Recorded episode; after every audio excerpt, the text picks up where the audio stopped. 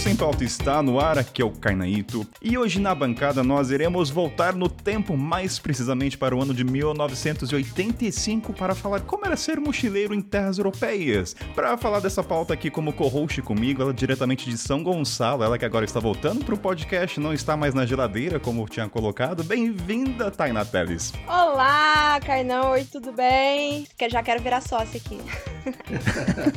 e Tainá, claro que a máquina do tempo não foi inventada, não estávamos em 1985 para poder falar. Será que nós gostaríamos de estar nessa época como mochileiros? Mas o casal que está hoje aqui com a gente estiveram lá. Eles que são conhecidos como os tiozinhos mochileiros no YouTube, diretamente de Taubaté. Olha só a cidade que eu me encontro. Estou muito emocionado com isso. Bem-vinda, Rose e Júlio, ao programa. Olá, Kainan. Tainá, tudo bom? Tudo bom com vocês? Prazer participar aí, hein? Então vamos ver como era viajar nessa época. Então sobe a trilha e vamos pro check-in.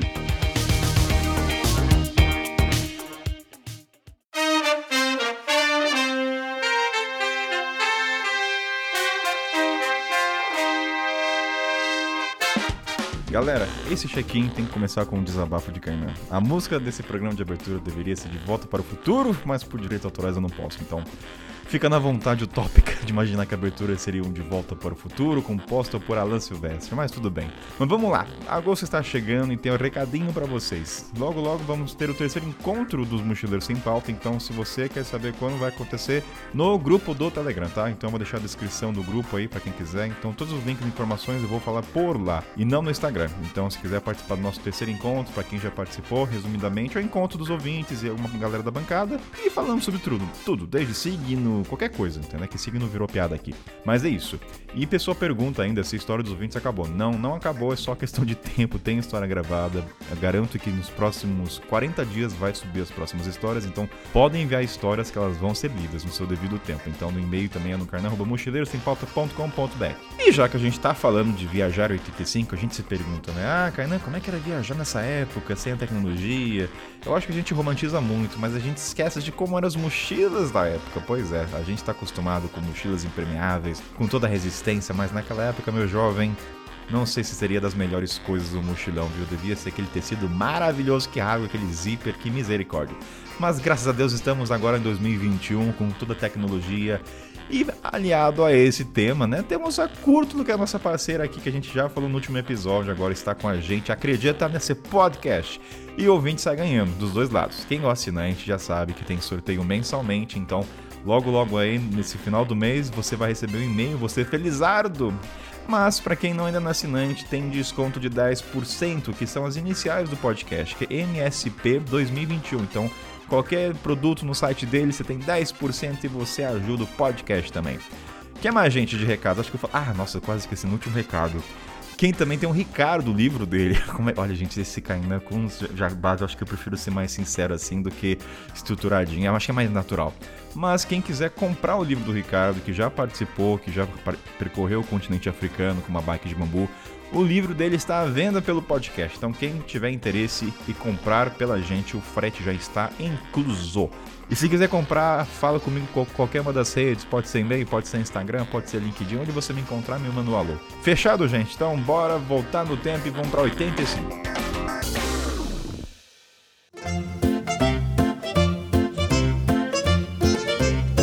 Júlio Rose, estou muito animado para essa conversa. Eu acho que a gente vai sanar muita dúvida da geração da minha idade aqui se, se era legal viajar nessa época. Porque a gente romantiza muito, né? ah, viajar em 80 ou em 90, né, sem tecnologia. Mas será que é tudo isso? E eu queria começar perguntando, quando a gente assistiu o vídeo de vocês, comentando a viagem de 1985, a minha primeira dúvida que veio é na parte do preparo, que por si só já é uma aventura em tanto, com a ausência da tecnologia. E aí a primeira coisa que me chegou foi passaporte. Eu não não encontrei no Google sobre isso. Eu falei, como é que era tirar passaporte nessa época? Era uma porque hoje em dia você vai lá no centro, paga um valor, é, é fácil obter documentação. Mas naquela época tinha algum aspecto que dificultava ou era também fácil? Bom, é mais ou menos a mesma coisa que hoje. Sempre foi difícil, sempre teve burocracia. Hoje tem mais lugares para você tirar o passaporte. É. Mas naquela época era lá na avenida... No centro da, de São Paulo, era né? no centro de São Paulo, São Paulo Polícia Federal e só, só se tirava ali. Só tinha um lugar. Em São Paulo era só lá que tirava. Mas a dificuldade era mais ou menos a mesma, levar documento. É. Era uma época da ditadura. Então, sabe que documento que eu lembro que tinha que ter? É atestado de bons antecedentes. Olha só. Meu Deus. ah, que isso. É, era um atestado que existia para provar que você era um, um, bom menino, né? Que você era bonzinho.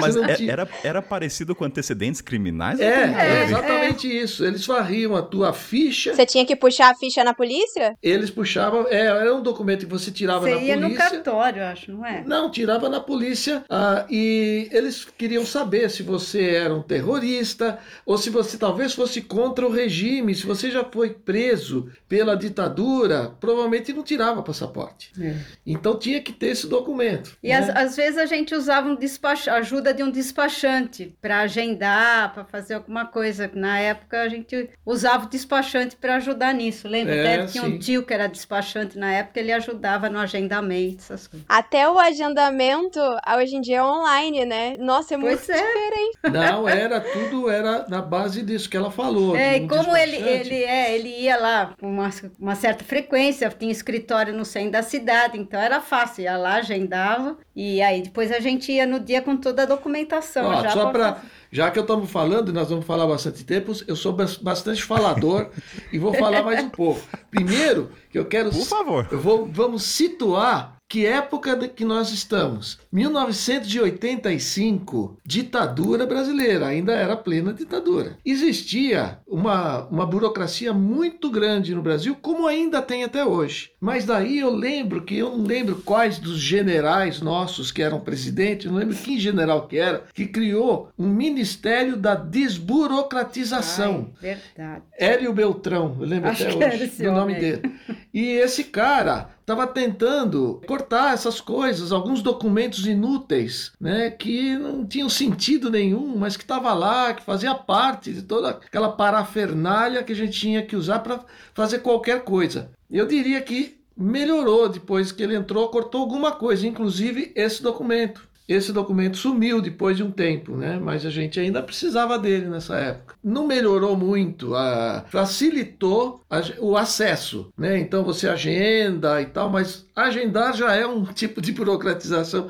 É, você hoje, quando você vai tirar um visto americano, você fica horas na frente do computador respondendo milhões de perguntas. Eles perguntam até em que colégio que você estudou, né? E se você não, eles dão um tempo mínimo que se você não conseguir chegar até o final, ele volta a zero. Você começa tudo outra vez. A Rose ficava desesperada que ela que eu não, faz você aí, né? E ela ficava lá correndo e a gente só ela só conseguia fazer na terceira vez, porque você já estava prático do que eles iam perguntar, você já sabia, então você respondia mais rápido, porque no tempo natural das respostas você não conseguir, não consegue tirar o, o visto americano, isso estou falando agora. Então ainda existe uma burocratização. É que na época era papel, papel e papel, né? E, e, e, na época o, o custo do passaporte era mais acessível do que agora? É, tá aí ah, pergunta. Não me lembro, mas não era muito caro, não. Senão não, nunca a gente foi... isso teria marcado, mas. É, né, acho que isso, isso nunca caro. foi um problema. Acho é, que é mais não. ou menos como hoje. Olha, se bobear, talvez fosse até mais barato. É. E eu quero trazer um ponto, até, Rose e Júlio, hum. para o ouvinte compreender a época. Estamos falando de sem internet, sem avanço tecnológico de celular, não, não tinha comunicação. Se você morava no Nordeste e você no Sul, é quase assim, você está morando em outro país, não havia essa relação. Sim. E assim, a nossa geração de mochileiro, a gente tem muito acesso, e isso antecipa muita informação de onde você vai para a Europa e tudo mais. Aí quando você vai, voltando aqui para 1985, vocês foram para a Europa, o preparo desse mochilão, por onde começou? Porque eu, Kainan, quero, vai, quero para a Alemanha, tem o Google, tem TripAdvisor, tem várias informações. Qual foi o primeiro passo, o caminho das pedras por esse planejamento? Se houve planejamento também, vai que vocês foram loucos, ah, vamos, amor, vamos para lá sem saber nada, só compra a passagem e vamos. Mas por onde começou? A partir do dia que vocês dois decidiram, amor, vamos para a Europa. O que, que, vocês fizeram? Vocês foram encontrar alguém que já foi? Conte pra gente se, essas informações Bom, do primeiro passo. Falando é. do jeito que você está falando, a pessoa que a gente foi a primeira pessoa do Brasil a ir para Europa.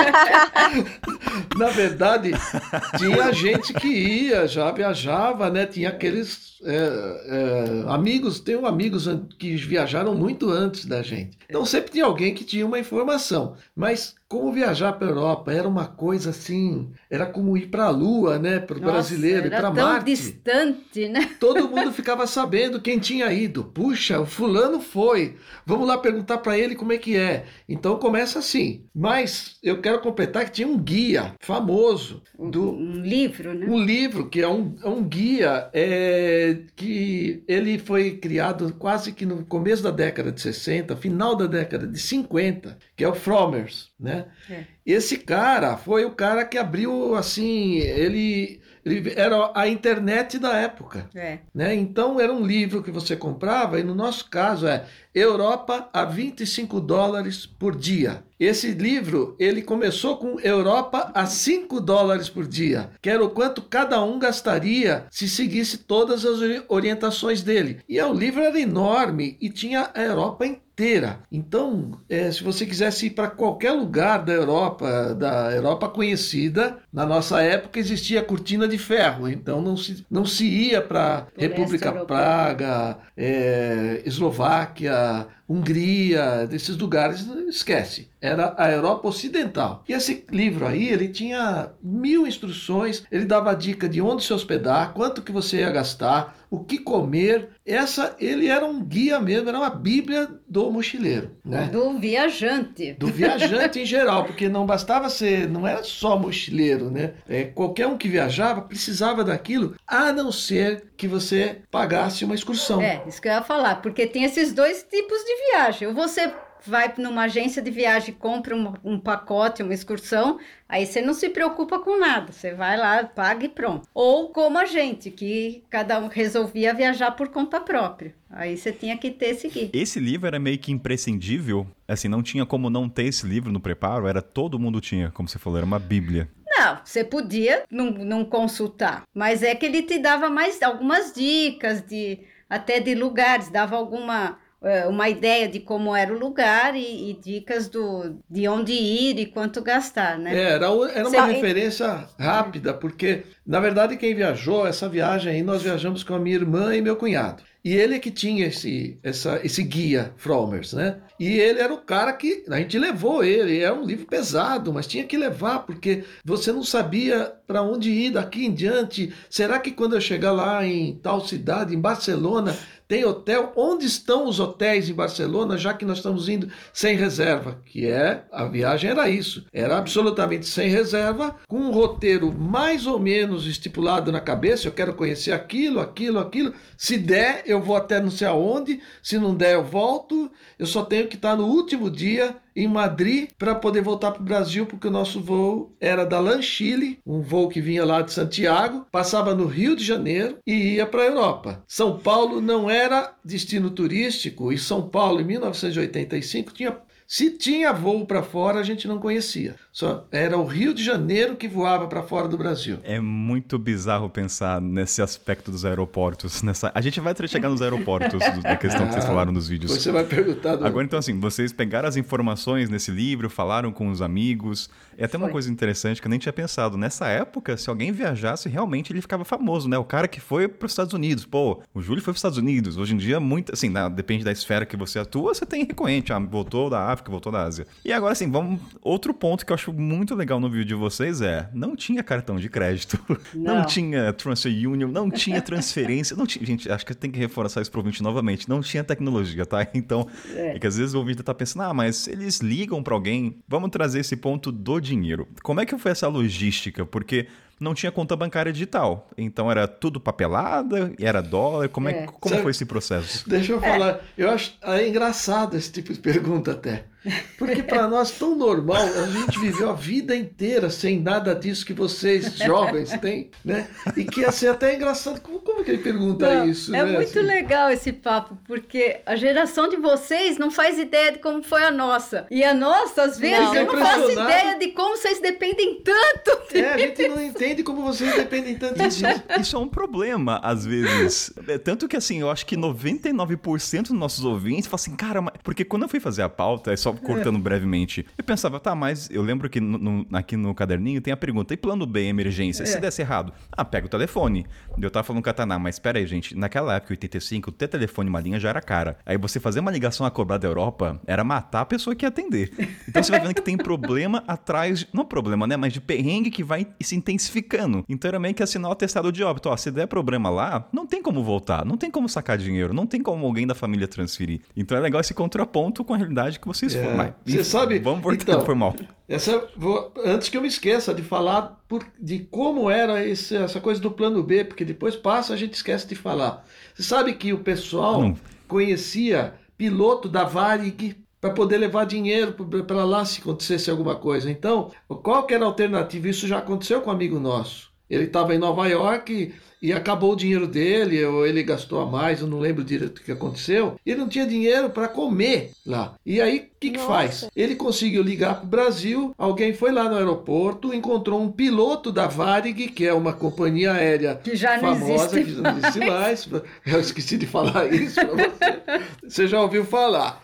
E o piloto falou: olha, pegou um envelope com, sei lá, 500 dólares e falou assim: você, por favor, você entrega isso aqui. E alguém vai pegar com você você no aeroporto, tal, não sei o que. Aí a pessoa ia lá no aeroporto, o piloto saía, voo tal, que vinha do Rio de Janeiro. Olha, tem um envelope para você. Essa foi uma, era, um, era o plano de emergência é. Quando faltasse dinheiro. Se você fosse roubado, nós já fomos roubados. Mas seria a única possibilidade? É, eu não eu é ou então você vai na embaixada do Brasil e vê se alguém consegue te ajudar ali. Olha, sabe o que acontece? A gente não pensava no ah, que pudesse pensava. dar errado. E só pensaria nisso depois que desse errado. É. E agora, o que nós vamos fazer? Então, se, se você pensasse mesmo, não viajava. Porque você fala assim, imagina se eu quebrar a perna e tiver andando, cair da calçada, quebrar minha perna. Não tenho dinheiro, não tenho cartão de crédito, estava com o dinheiro contado. O dinheiro que se viajava naquela época, você sabia exatamente quando você ia gastar e no final da viagem, você só tinha o dinheiro para pagar o ônibus para ir para o aeroporto e comer um sanduíche. Isso é padrão. Ninguém, pelo menos no nosso, no nosso nível financeiro, é, todo mundo fazia isso. Assim, é. E era dinheiro, dinheiro, nota. Dinheiro Levava mesmo cash. ou uma outra coisa que talvez vocês não saibam que existe, que, ah, tinha, também que era o travel check. Que nem existe na nossa época, a gente nunca viu isso, né? Então, o travel check existiu até alguns anos atrás ainda, talvez até exista é, ainda, é, a gente não falar. sabe. Talvez eu acredito que ainda existe, ainda mas... façam para alguma é. transação, é. sei Deve lá, ser muito levar. pouco usado agora. Vou explicar o que é o travel check, porque eu sei qual a idade do pessoal que está ouvindo o podcast. Te garanto que é dos 30 para baixo, então é. assim, não sei o que é o travel check. É, o travel check é um cheque já preenchido, né? Com um valor em dólar. Então, quando você está aqui no Brasil, que, que você faz? Você compra esse, esse travel check ele vale 100 dólares, por exemplo, uma nota de 100 dólares. É uma nota promissória, que antiga é. nota promissória. Então você tem lá, vale 100 dólares, e ele tem um número de série. Você, ele vale dinheiro nas lojas, as lojas aceitavam como se fosse 100 dólares. Só que ele é um cheque já preenchido do governo, tal, carimbado daquele é, Thomas Cook, que era um famoso travel check do Thomas Cook, né, que todo bonito, parece dinheiro mesmo. E qual que é a vantagem dele? Se você for assaltado, ou se, você, se alguém te roubar, você perder, ele tem um número de série. Você liga no banco e cancela. É um dinheiro Igual cancelável. Você cancelar teu cartão, né? É como cancelar o cartão, exatamente. É um dinheiro cancelável. Então, já aconteceu com a gente. A gente foi roubado num hotel, dentro do hotel. Em Nova York. E a gente, em Nova York. E a gente conseguiu ir no banco e cancelar todos os cheques foram roubados e eles te dão um novo. Esse cheque funciona como, se, como o cartão de hoje em dia? Você podia ir descontando aos poucos ou tinha que descontar tudo de uma vez? Não, ele é igual ao dinheiro. De uma vez. Ele é uma nota, vamos dizer que ele é. fosse uma nota de 100, um cheque de 100, ele te dá o troco em dólar. Você usava como, de, como uma nota de dinheiro. É, a única garantia é que quando você saía do Brasil com ele, aquilo lá te dava uma certa segurança de que se eu perder, eu pego outro, ao invés de levar dinheiro vivo. Funcionou. E, e esse travel check, como comprava em banco e tudo, você pagava o câmbio oficial, né? É. Do dólar que tá. O Agora, câmbio do banco oficial. Posso... É, que isso é uma coisa também que que hoje em dia não tem. Não, Esse negócio eu... de câmbio oficial. Deixa eu contar uma historinha antes que eu perca. Já que estamos falando de travel check, eu vou contar o que aconteceu quando a gente foi assaltado, porque é interessante essa história. Nós fomos roubados dentro do hotel. Uma camareira ou alguém do hotel vasculhou nossa mala lá em Nova York e ela achou esse dinheiro e, e travel check enrolado numa meia dentro da mala. Ela abriu, pegou e acabou. Aí a gente foi para o banco para pegar de volta. Por sorte, você tinha que ter separado todos os números desse travel check, que era um número de série grande, né? A gente tinha tudo isso. Só que era uma época que existia uma coisa também chamada carbono, papel carbono. Para fazer cópia. Para fazer cópia. Esse papel, como é que funcionava? Quando você foi, quando a gente foi comprar o travel check aqui no Brasil, eles anotam todos os números do seu travel check num papel, com um papel carbono para sair a cópia embaixo. E você viaja com a cópia do papel carbono. Só que a cópia do papel carbono, você não consegue ler direito os números que estão ali, porque é aquela cópia, aquele desenhado com caneta, né? meio borrado. Aí a gente foi num banco. Eu, na época, não falava nada de inglês. A Rose, coitada, era a minha tradutora intérprete. Então a gente foi no banco, olha, fomos assaltados, a gente precisa do dinheiro de volta. O cara é em inglês. Aí ele tentando ver os números e não conseguia ver os números para me dar outro, outro travel check. Daí nós conseguimos explicar para ele. Ele ligou para o Brasil, ele foi muito gentil. Ligou para o Brasil, para o banco que a gente comprou, para tentar confirmar os números do travel check para me dar outro. E aqui no Brasil ninguém falava inglês também. Olha então, a situação. Nossa. Olha a situação. Então ficou assim. Ele pegava, ele falava inglês, a Rose traduzia em português no, telefone, no mesmo telefone para o gerente do banco aqui no Brasil, que começou a falar os números, ela ia falando os números para ele poder anotar, e aí sim, depois de uma meia hora de conversa em telefone, no collect call, que se chamava, que você liga a cobrar, no banco eles por acaso atenderam, foi uma sorte. Nossa, é. Aí finalmente a gente saiu de lá com os travel check, é, ou seja, o prejuízo foi menor, porque roubaram também também roubaram também dinheiro da gente. A gente tinha levado dinheiro. Ô, Júlio, só com essas histórias no começo do programa eu já não quero viajar nessa época, se eu pudesse voltar no tempo. não, mas tá, depois eu falo a parte boa. Eu acho que eu tô feliz com as tecnologias, viu? Tem um ponto que eu acho também interessante de abordar, que assim, todos os registros, e vocês falam também no vídeo, que é caderno, é anotação. Então, eu não sei, alguém era responsável. O valor, vocês falaram que foram 2 mil dólares. Então, alguém que tinha que contar, você não podia sair gastando. Hoje em dia o celular conta, né? Você gastou 10, mas. Então, o papel, né? Nessa época era de suma importância. Não, só que. Então, assim. Fala, Rô. Não, que eu ia falar que hoje em dia continua assim, do mesmo jeito que estava antes. Vai contando no dinheiro conforme vai gastando. Eu falei, ó, eu tava falando com o Kainan que, que eu continuo fazendo, tipo, todo o controle financeiro das minhas viagens ainda no papel. E muita no gente papel. faz no celular, planilha, Excel, aplicativo. Para mim não faz sentido nenhum. Tudo eu tenho um caderninho e vou anotando não. os gastos. É, e como eu tenho diário, eu faço diário, então o diário tem é dividido em sessões, né? Então tem sessões, a sessão da despesa, a sessão do dos trens que a gente pega, dos passeios, é o diário propriamente é, dito. A Rose então, tem, faz o tá diário, é um tá caderninho super bonitinho que a gente compra, tem um diário para cada viagem. É. Aí faz parte do investimento da viagem, comprar um caderninho bonitinho, com uma capinha dura, tem alguns que são até feitos para isso, com elástico em volta, é. escrito travel, alguma coisa. E ela anota tudo, essa coisa lúdica de pegar uma caneta e anotar é muito mais legal, pelo menos para é, gente, do mim, que você ficar então, só anotando no é. celular e tudo, que se perde. Para mim é mais ou menos como foto digital. Ninguém revela, fica perdido num HD e nunca ninguém vai assistir. Em ao compensação, nosso álbum de viagem, a família inteira viu, a gente e serviu agora até para fazer o vídeo, o álbum de viagem, sim, que é uma coisa sim. que não existe mais. Eu fui acompanhando, é, é, você dá mais valor às fotos. Ó, vamos chegar nas fotos de Júlio Rose. Tem tá. muita coisa. Esse programa vai, vai longe, viu? Vai. Mas assim, antes de a gente ir para os aeroportos, tem duas. A gente falando então do preparo, do dinheiro, e lembrando que estava uma época de ditadura. Dois pontos eu quero acrescentar aqui, vocês falam no vídeo que eu achei bem legal. Hum. A gente tem, já teve episódio nesse programa que a gente discutiu muito se mochileiro de rodinha pode. É permitido? A gente faz essa piada. Mochileiro de rodinha pode? Não, não pode, Arnaldo. Isso é proibido.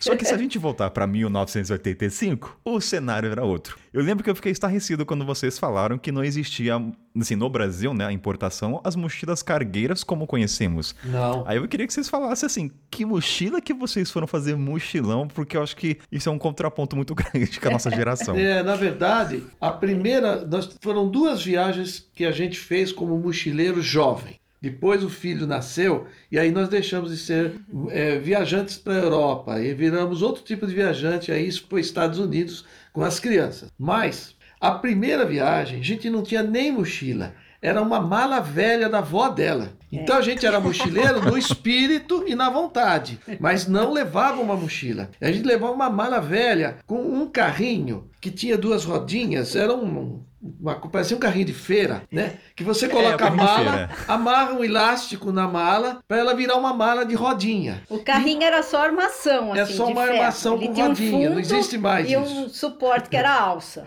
Aí amarrava com elastiquinho. É, porque a oh, mochila. A gente, Caino, a gente fala. conhece esse tipo de carrinho na época da nossa infância, que era carrinho de levar mochila pra escola. É o máximo que a gente, de repente, já é usou verdade. esse carrinho. Isso, acho que tinha um parecido. Então, mas. É mais ou menos A mochila aí. que existia no Brasil e que a gente fez, que não em 85, foi quando a gente fez em 89, foi, era uma mochila do exército. Então ela é daquela lona verde com aquela cinta para você amarrar e parecia uma cinta assim de calça, né, com furinho, prendia as coisas ali. Ela era enorme, pesada, e atrás dela tinha uma armação que parecia uma armação para uma cadeira de praia, sabe?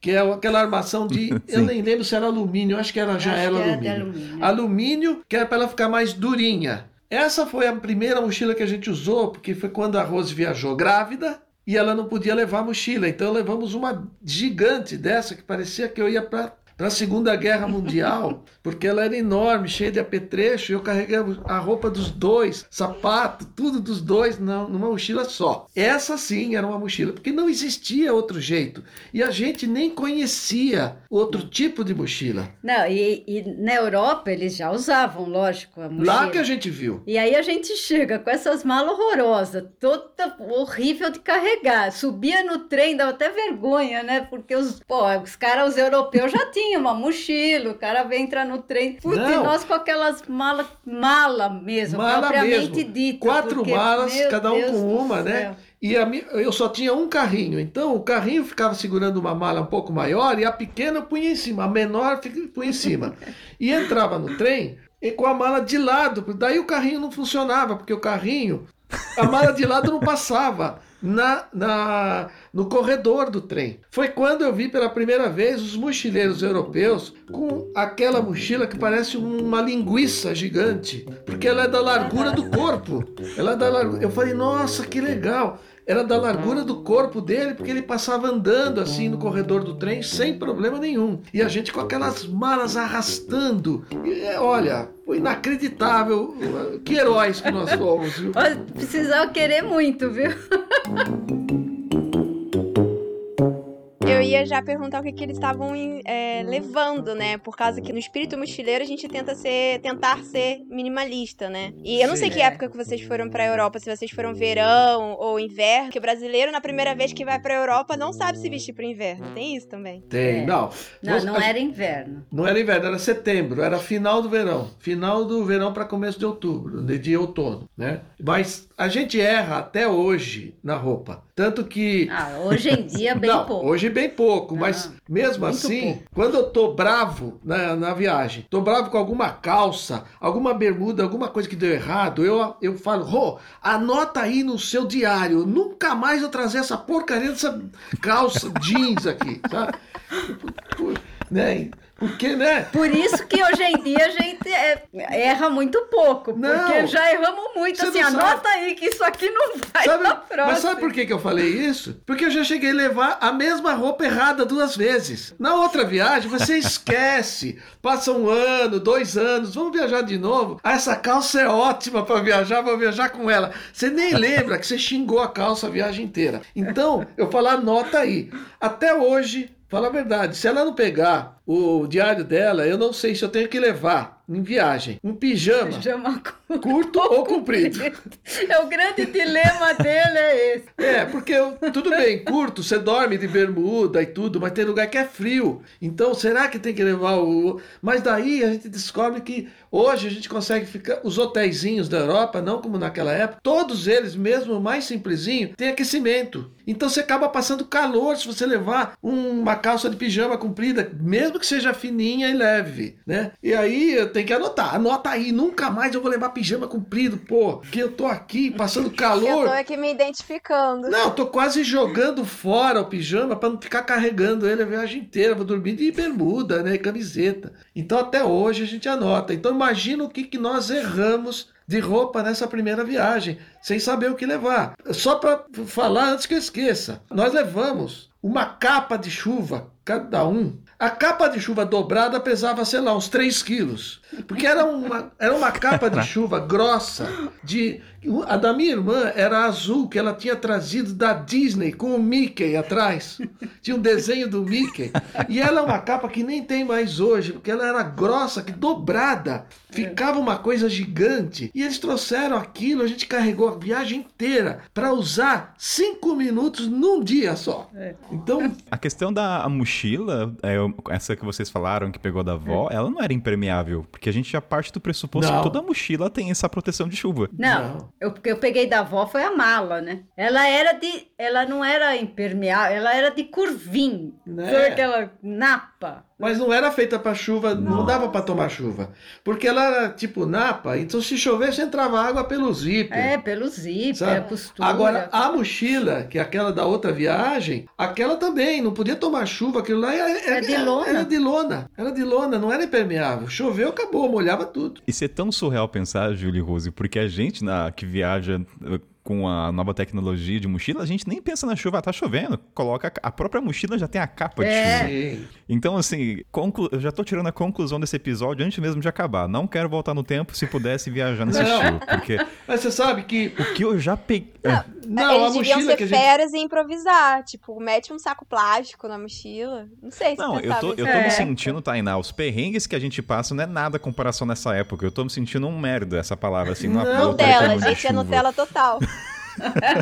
não, mas olha, a gente, primeiro que a gente não pensava também em é, andar na chuva com as coisas. Nem pensava que essa possibilidade existisse. Até hoje, a gente tem as nossas mochilas, agora mochilas boas, e eu não levo uh, essa capa de chuva da mochila, porque eu não fico pensando em fazer grandes caminhadas na chuva. O máximo é uma pequena chuva até a estação, do, da, do hotel para a estação. E como a gente hoje fica sempre muito perto da estação, é o nosso a nossa regra, a gente vai sempre a pé. A gente é difícil a gente pegar, sair da estação e ter que ir para algum lugar que a gente vai se hospedar, pegar um ônibus ou táxi. A gente evita isso a viagem inteira. Então a gente anda a pé, nem que seja assim, ah, é 5 km? 5 km é pertinho, dá para ir. E quando chove, vamos por baixo das lojas aqui e tal. Ou seja, eu fico evitando levar a, o desnecessário. Até uma capinha de chuva da mochila, eu sou hoje, hoje a gente é neurótico com isso.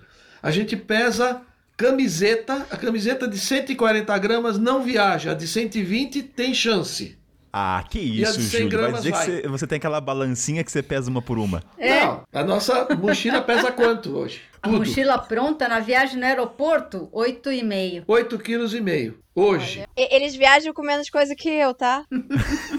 Não, o Júlio, para comprar roupa, eu acho que no site de, internet, ele não deve olhar o material, ele deve ver assim, amor, quanto é as, qual é a grama dessa camisa? Não ah, não, 170. Não, não interessa se é da melhor qualidade do algodão do Egito. É, Pesou não, mais de 140 você, não Não, você tá falando uma coisa, eu sou meio neurótico. Depois que a gente começou a viajar com mochila e levar a casa, né, para viajar, eu fiquei neurótico com peso. Então nós temos essa balancinha chinesa e eu peso até o cabo de carregar o celular, o cabinho. Porque se que ele for. Eu tenho aquele que é mais levinho, de 10 gramas a menos, é 10 gramas. Não adianta, não vou menosprezar 10 gramas. Que chega lá no final, essas 10 gramas viram 100 gramas, depois vira 1,5 kg. Ô, Júlio, tem um site, tá? Que depois vou te passar o link dele. que hoje em dia você consegue saber colocar o tipo de material que você vai usar para viagem, que seja um casaco, seja qualquer coisa. Ele vai lá o peso do, do, do material e, e ele já contabiliza tudo certinho. Aí se você já quiser ah, já nas é tecnologias. Isso é legal. Isso é legal. Tainá, eu tô achando que a história do Júlio é assim, teve um dia no aeroporto, eu acho, e aí ele foi taxado com a mochila. Aí traumatizou o menino, eu tô achando. Eu acho que passou 200 gramas e a empresa cobrou, Júlio, 200 dólares aqui. Depois Mais dessa, o Júlio sempre contou. Eu acho não, que é por isso. Nunca, não, nunca aconteceu isso, porque a primeira vez, depois que a gente, dessa fase de 85, 89, que é das viagens antigas nossas, quando a gente voltou e virou tiozinho mochileiro e não jovem mochileiro, foi em 2007. E essa primeira viagem que traumatizou, porque eu levei a mochila da Rose e ela levou a minha, porque ela mulher não conseguia fazer uma mochila é. tão leve. E então pesava 12 quilos a dela. Eu levava. E eu consegui pôr 10 quilos na minha. Hoje ela leva 8. Ela tirou 4 quilos da mochila de um, de, nas viagens e não leva nada a menos do que ela levava. Mas só para dar um exemplo, aquele casaquinho de, de jeans que você levava, né? Ah, uma jaquetinha Ó, jeans. Uma jaqueta só jeans. Só foi uma viagem, coitadinha. Pesa, pesa quanto? Pesa 600 gramas uma, uma jaqueta jeans. Aí, pô, você leva um casaco de nylon, pesa 250. Pronto, só isso, ó, quanto você já não cortou. Então a gente foi aprendendo a levar a coisa certa, né? Sem tirar nenhuma peça, assim, é... Acho que a coisa que eu mais levo pesado é a minha câmera e as meias. Eu levo meia, porque eu gosto daquela meia esportiva. E eu levo sete meias daquela, fica um bolão assim. E antigamente, quando você estava usando lá o Forbes tá, tal, ele falava o que você tinha que levar na mochila ou não? Era errando mesmo? Talvez ele não desse. Me lembro disso. Porque esse livro não ficava comigo, tava sempre com o meu cunhado, né? Então eu não cheguei a ler ele inteiro. A gente só acompanhava no dia que tava lá. E aqui? O que, que tem para fazer? Onde que é que a gente vai? Onde que a gente come barato? Essa era a, a, a ideia de ler, tentar descobrir é. no guia o que, que fazer ali. Ele dava as dicas. Os passeios né? e. Se bem que muita coisa a gente pegou no meio do caminho encontrando pessoas. Também. Porque como a gente fez mais ou menos uma volta gigante na Europa, você encontrava gente fazendo a volta invertida. E aí você conversava com a pessoa. Você veio da onde? Ah, uma das cidades que a gente conta no vídeo, Interlaken, que hoje é super conhecida. Quem vai para a Suíça quer ir para Interlaken.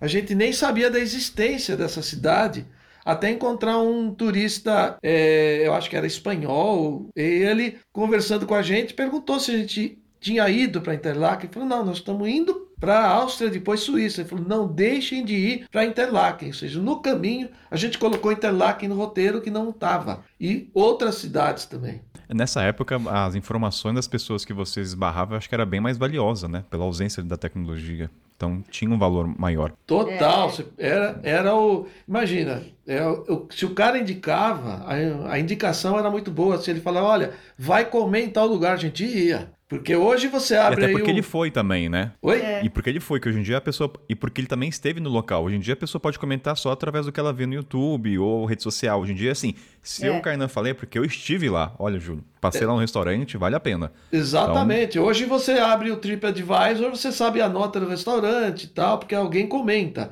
Mas naquela época era ao vivo, o comentário era ao vivo. Você tinha que encontrar alguém que, que tinha ido mesmo, e era o que acontecia. No caminho as pessoas iam é, indicando, a gente trocava informação com quem estava lá, e principalmente o mochileiro, porque todo mundo estava na mesma situação.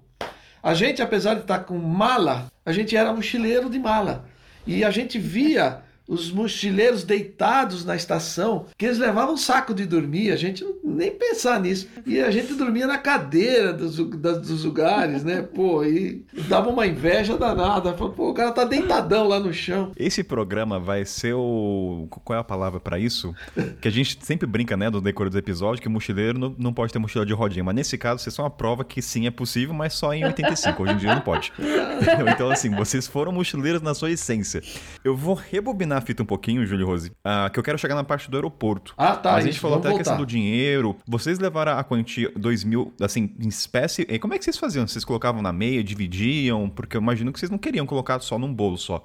Fora o travel check, mas teve alguma parte legal que vocês queiram compartilhar do dinheiro? Não, até hoje a gente faz do mesmo jeito, viu? A gente divide o dinheiro, uma parte para Rose, uma parte para mim. Até hoje eu levo dinheiro, não levo tudo, mas a gente leva uma parte em dinheiro. E na época foi a mesma coisa. E hoje ainda, eu não me lembro na época, mas hoje a gente ainda guarda um cartão extra, cartão de crédito extra, escondido na mochila com uma nota de 100, que é aquela coisa, Olha. me roubaram, fui na rua, fui assaltado, roubaram tudo, tudo. A mochila tá lá no, no hostel ou tá lá no hotel, ela é difícil só se roubarem a mochila. E mochila é difícil porque ninguém quer, já, já é surrada, já não tem valor. É a última, é a última, é a última é, salvação, a boia de salvação. Você tem um cartão para poder voltar e, sei lá, voltar para o Brasil. Né? Naquela época a gente nem pensava nisso. Ficava com dinheiro aqui, a Rosa segurava uma parte, eu segurava outra parte, escondia um pouquinho também,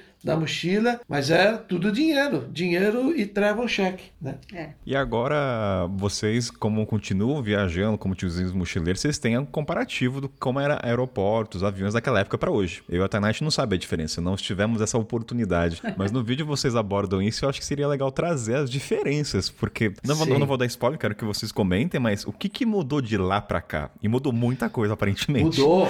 Nossa, o aeroporto, para você ter uma ideia, não tinha raio-x então você só entrava. Você só entrava. É como ir na rodoviária. Era como ir na rodoviária pegar um ônibus. Não tinha nada assim. É, isso. Não tinha fila, então? Não, você fazia o check-in, punha a mala lá no, no guichê do coisa e já ia entrando. E, ia e, pro portão de embarque. Ia portão de embarque. Quando é, é caso em viagem internacional, tem. É, tem que mostrar tem, o passaporte. Você tem que mostrar o passaporte para poder entrar. Mas não tinha essa coisa que tem hoje, separando o pessoal que está lá no saguão do pessoal que vai embarcar lá. A única separação é essa e você chega com o passaporte e mostra lá para a Polícia Federal e entra. É, eu acho que com, começa já daí que de São Paulo não saía nenhum voo internacional. Esse era o então, problema. Então, você já Que loucura. Daqui gente, você ia para o Rio. Você ia Todo Rio de Janeiro. voo saía do Rio de Janeiro. Os pessoal do Rio de Janeiro, aí eu vou falar como é que eles tratavam os oh, paulistas. É do Rio de Janeiro. Você é do Rio. Vou falar como é que tratavam os paulistas. Tô ansiosa para escutar isso. Não, Vai, manda.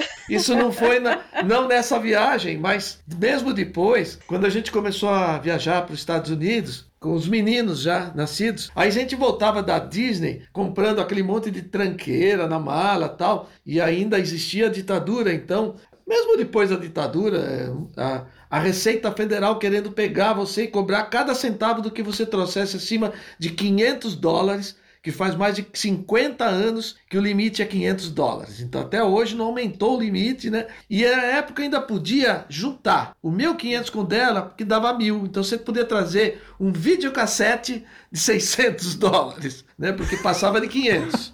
Depois, até isso foi cancelado durante os anos aqui, 2000 em diante, cancelaram até isso. E você, o que, que eu estava falando? Ah, de do... como que era a recepção no Rio de ah, Janeiro. Ah, então. A Rose vai contar essa história, porque quando, como é que o carioca é, entendia da gente? A gente chegava no Rio de Janeiro para vir para São Paulo. E o pessoal da Receita Federal, na época da ditadura, os caras mandavam. Eles diziam assim: eu sou polícia, eu sou polícia, sou... né? Sou autoridade. O, autoridade, eu sou autoridade. E aí, olhava as malas, a Rose tentou argumentar alguma coisa como, não, isso aqui, isso aqui. Vocês, vocês de São Paulo não entendem nada de voo internacional. Ele falava isso. A gente quietinho, porque o cara da polícia, ele podia te prender. Ele podia te prender.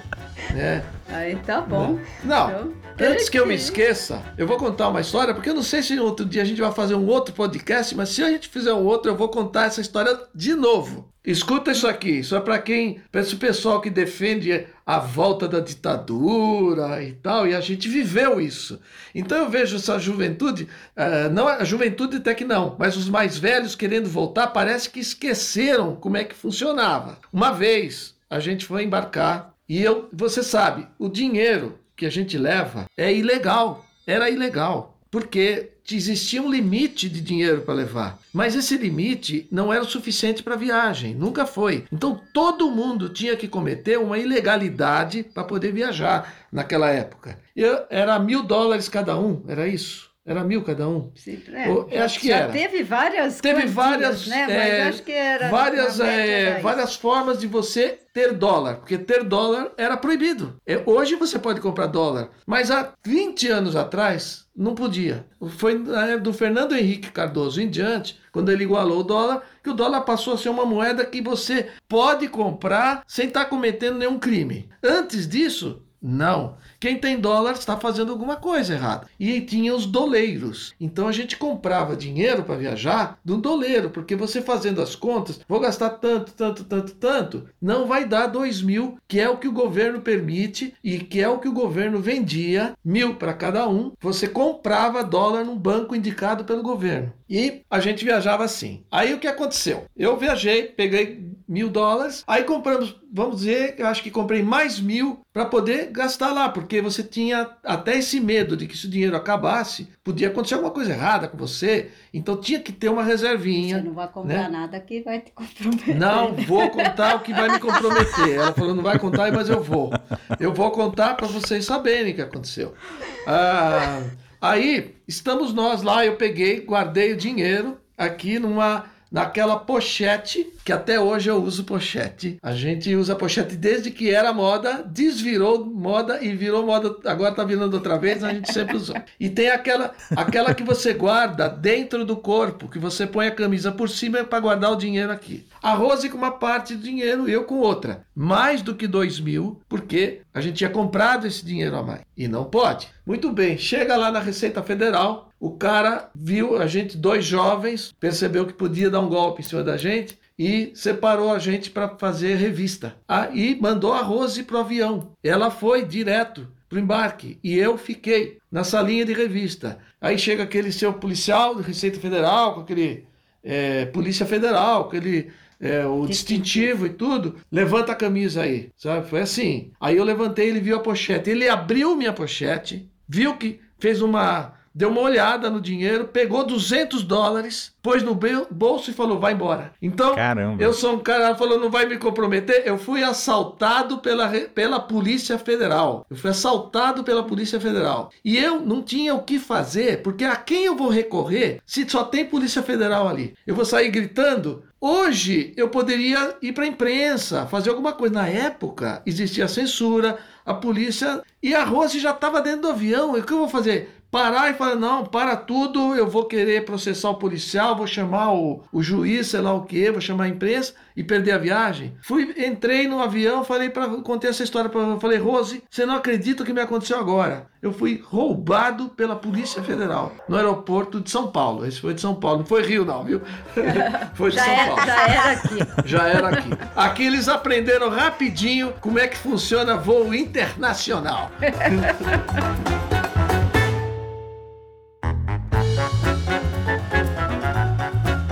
Os cariocas estão adorando ouvir isso. É, tá vendo?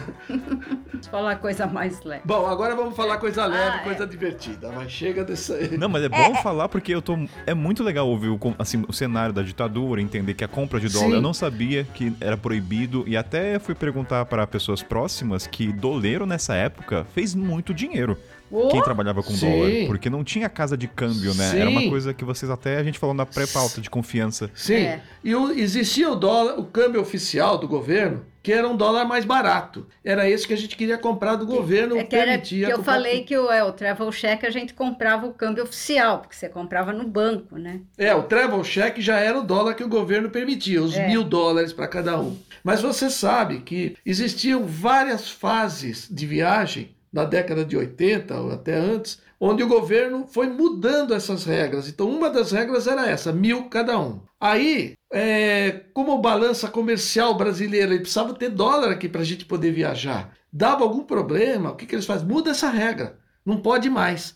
Aí teve uma época, teve várias, várias formas diferentes de você adquirir o dinheiro. Uma das vezes, o governo só te dava 500 dólares você viajava com 500 e ia receber o resto num banco lá no exterior para provar que você ia para o exterior, que você ia mesmo para lá. Então, teve uma viagem que a gente foi para é. Nova York. Nós compramos 500 dólares dos 2 mil 1.500 a gente recebeu no Bank of Republic de Nova York e torcendo com aquele papelzinho na mão que o cara aceitasse aquilo e desse de 500. Se o cara não desse, a gente não ia ter dinheiro para comer, quanto mais para pagar hotel. E era assim que viajava nessa época. Teve uma outra fase que, quando, como o governo não queria que ninguém viajasse, porque viagem é despesa para o país, eles começaram a cobrar um imposto para é, pelo tamanho da viagem. Então, se você saísse do Rio de Janeiro e fosse para Miami, pagava por milha voada. Você pagava um imposto por milha voada. Aí o que acontece? Isso foi década, ó, já viajando com os meninos nascidos, Transbrasil. É, a Transbrasil. 90. Aí o que acontece? Qual que foi a saída das companhias aéreas? Eles começaram a fazer voo a partir de Manaus, porque é mais perto de Miami. Então a gente tinha que voar até Manaus e de Manaus pegava um voo e ia para os Estados Unidos. Tem... Mas não saía mais caro ir para Manaus e de Manaus para os Estados Unidos do que do Rio e de São Paulo direto? Não, então, porque não. como São Paulo, é, de São Paulo para lá, sei lá quantas mil milhas são, a, a passagem ficava muito mais cara porque se cobrava imposto sobre a milhagem, tamanho da viagem. Como ah. Manaus é mais perto... Internacional, né? Porque Viagem São Paulo, Manaus era doméstico, hum. não cobrava. É, até Manaus era doméstico. O que era mais caro então era esse imposto. É. É, não pagava imposto até Manaus. Mas de Manaus para lá pagava e Manaus estava na metade do caminho. Então você já pagava menos. Era uma saída. Aí a gente fazia a alfândega em Manaus. Quando você voltava, tinha que voltar para Manaus. Aí descia, abria as malas com o bonequinho do Mickey, com CDs que eu comprava CD. As pessoas, imagina, era uma época que eu comprava CD, CDs de CD player, né? E era novidade e tal, eu adorava aquilo lá. E como não tinha nada importado no Brasil, tinha que comprar os discos que eu queria ouvir durante o ano, eu comprava lá. Comprava 30 CDs. E aí tinha a fiscal que contava um por um, porque o CD custava entre 10 e 15 dólares. E ele fazia a conta para ver se eu passava de 500 dólares o que eu tinha comprado no exterior, para poder cobrar a multa. Tainá, você vê que viajar nessa época por si é tão doido a gente pensar que a gente ainda tá na, na, a gente nem chegou na Europa, a gente tá no aeroporto. É, tá ó, eu vou te falar uma falando. coisa. Só a parte do aeroporto já dava preguiça de viajar. É, é você tinha fácil. que querer muito, viu? Eu tenho uma dúvida, Rosjúlio. Nessa época tinha que ter uma vestimenta legal para ir no aeroporto, porque era uma coisa não tão não era acessível na época. Você não podia ir de bermuda e chinelo, era um momento assim de gala. Ah, pode ser totalmente um estereótipo errado meu, mas tinha que ter uma apresentação mais elegante no, no, aeroporto? Não, não precisava ser de gala, mas também não ia de chinelo. Mas até hoje também não iria de chinelo. Enfim, mas, mas não precisava não ser ia, de gala. É, mas se ia melhor vestido. É. O pessoal se vestia, se vestia melhor. Mas fosse... o que acontecia mesmo é que era um evento, lógico, aí a família inteira ia para te levar para o aeroporto. Isso entendeu? sim. Tirava foto, é. e a avó avô, bisavó chegou aí, porque parecia que você ia, você ia nunca mais ia voltar, parecia ia ficar três anos fora do Brasil, né? E na verdade era três semanas. É. Então ia e todo mundo... era um evento, né? Porque, é um porque evento. na época, tipo, é, você conhecia aquela pessoa que vai viajar pelo aeroporto, era a oportunidade que você tinha de participar de alguma forma daquela viagem. Hoje em dia é super é. normal, ah, vou ali viajar, beijo, tchau, de casa mesmo. É, é exatamente. Ninguém é. nem leva mais, você vai. Ou seja, o valor de uma despedida já não é a mesma como antigamente. Não, para você ter uma ideia, o meu irmão, quando ele foi viajar, meu irmão foi para o Havaí, né? Ele ia passar um tempo lá, ele acabou morando uns seuns seis meses lá nos Estados Unidos. Quando meu pai foi levar ele para o aeroporto, meu pai quase que chorando, falou: perdi um filho. Porque, pô, o cara vai para um, né, um lugar que eu nunca vi falar na minha vida, o Havaí, é longe, é do outro lado do planeta, então perdi um filho. É muito doido pensar que não tinha canal de comunicação, e eu acho que essa é a parte, tudo bem tem a parte do avião, acho que eu não gostaria de voltar no tempo, mas essa parte dos momentos eram muito mais valorizados. É. Meus pais é. foram pro Japão em 94, e eu lembro que a despedida ou a chegada era um momento muito tocante. Sim, é. deixa, é, chegar também, né? Nossa, chegada então. A família inteira vinha, aquela família assim, 10 pessoas, 12 pessoas, tudo feliz da vida, te abraçando, como se você estivesse voltando da Segunda Guerra Mundial e ganhamos a guerra. Parecia isso, sabe? É. Olha, te falar em comunicação, deixa eu te falar como é que era telefonar pro Brasil. Ah, a gente pode só. A gente só pode só voltar rapidinho pro aeroporto, que eu tô, eu tô com uma, uma curiosidade. Vai, manda. É, é, do, que eu queria saber do cigarro de dentro, realmente dentro do, do, do, avião podia todo mundo fumar. E eu queria saber como que era a imigração, tipo, chegando na Europa, se era difícil, se podia entrar direto. É, então, o cigarro Podia, tinha a parte de fumante e de não fumante. Metade do avião fumava, a outra metade não. Mas você pensa que tinha alguma divisória? Nenhuma.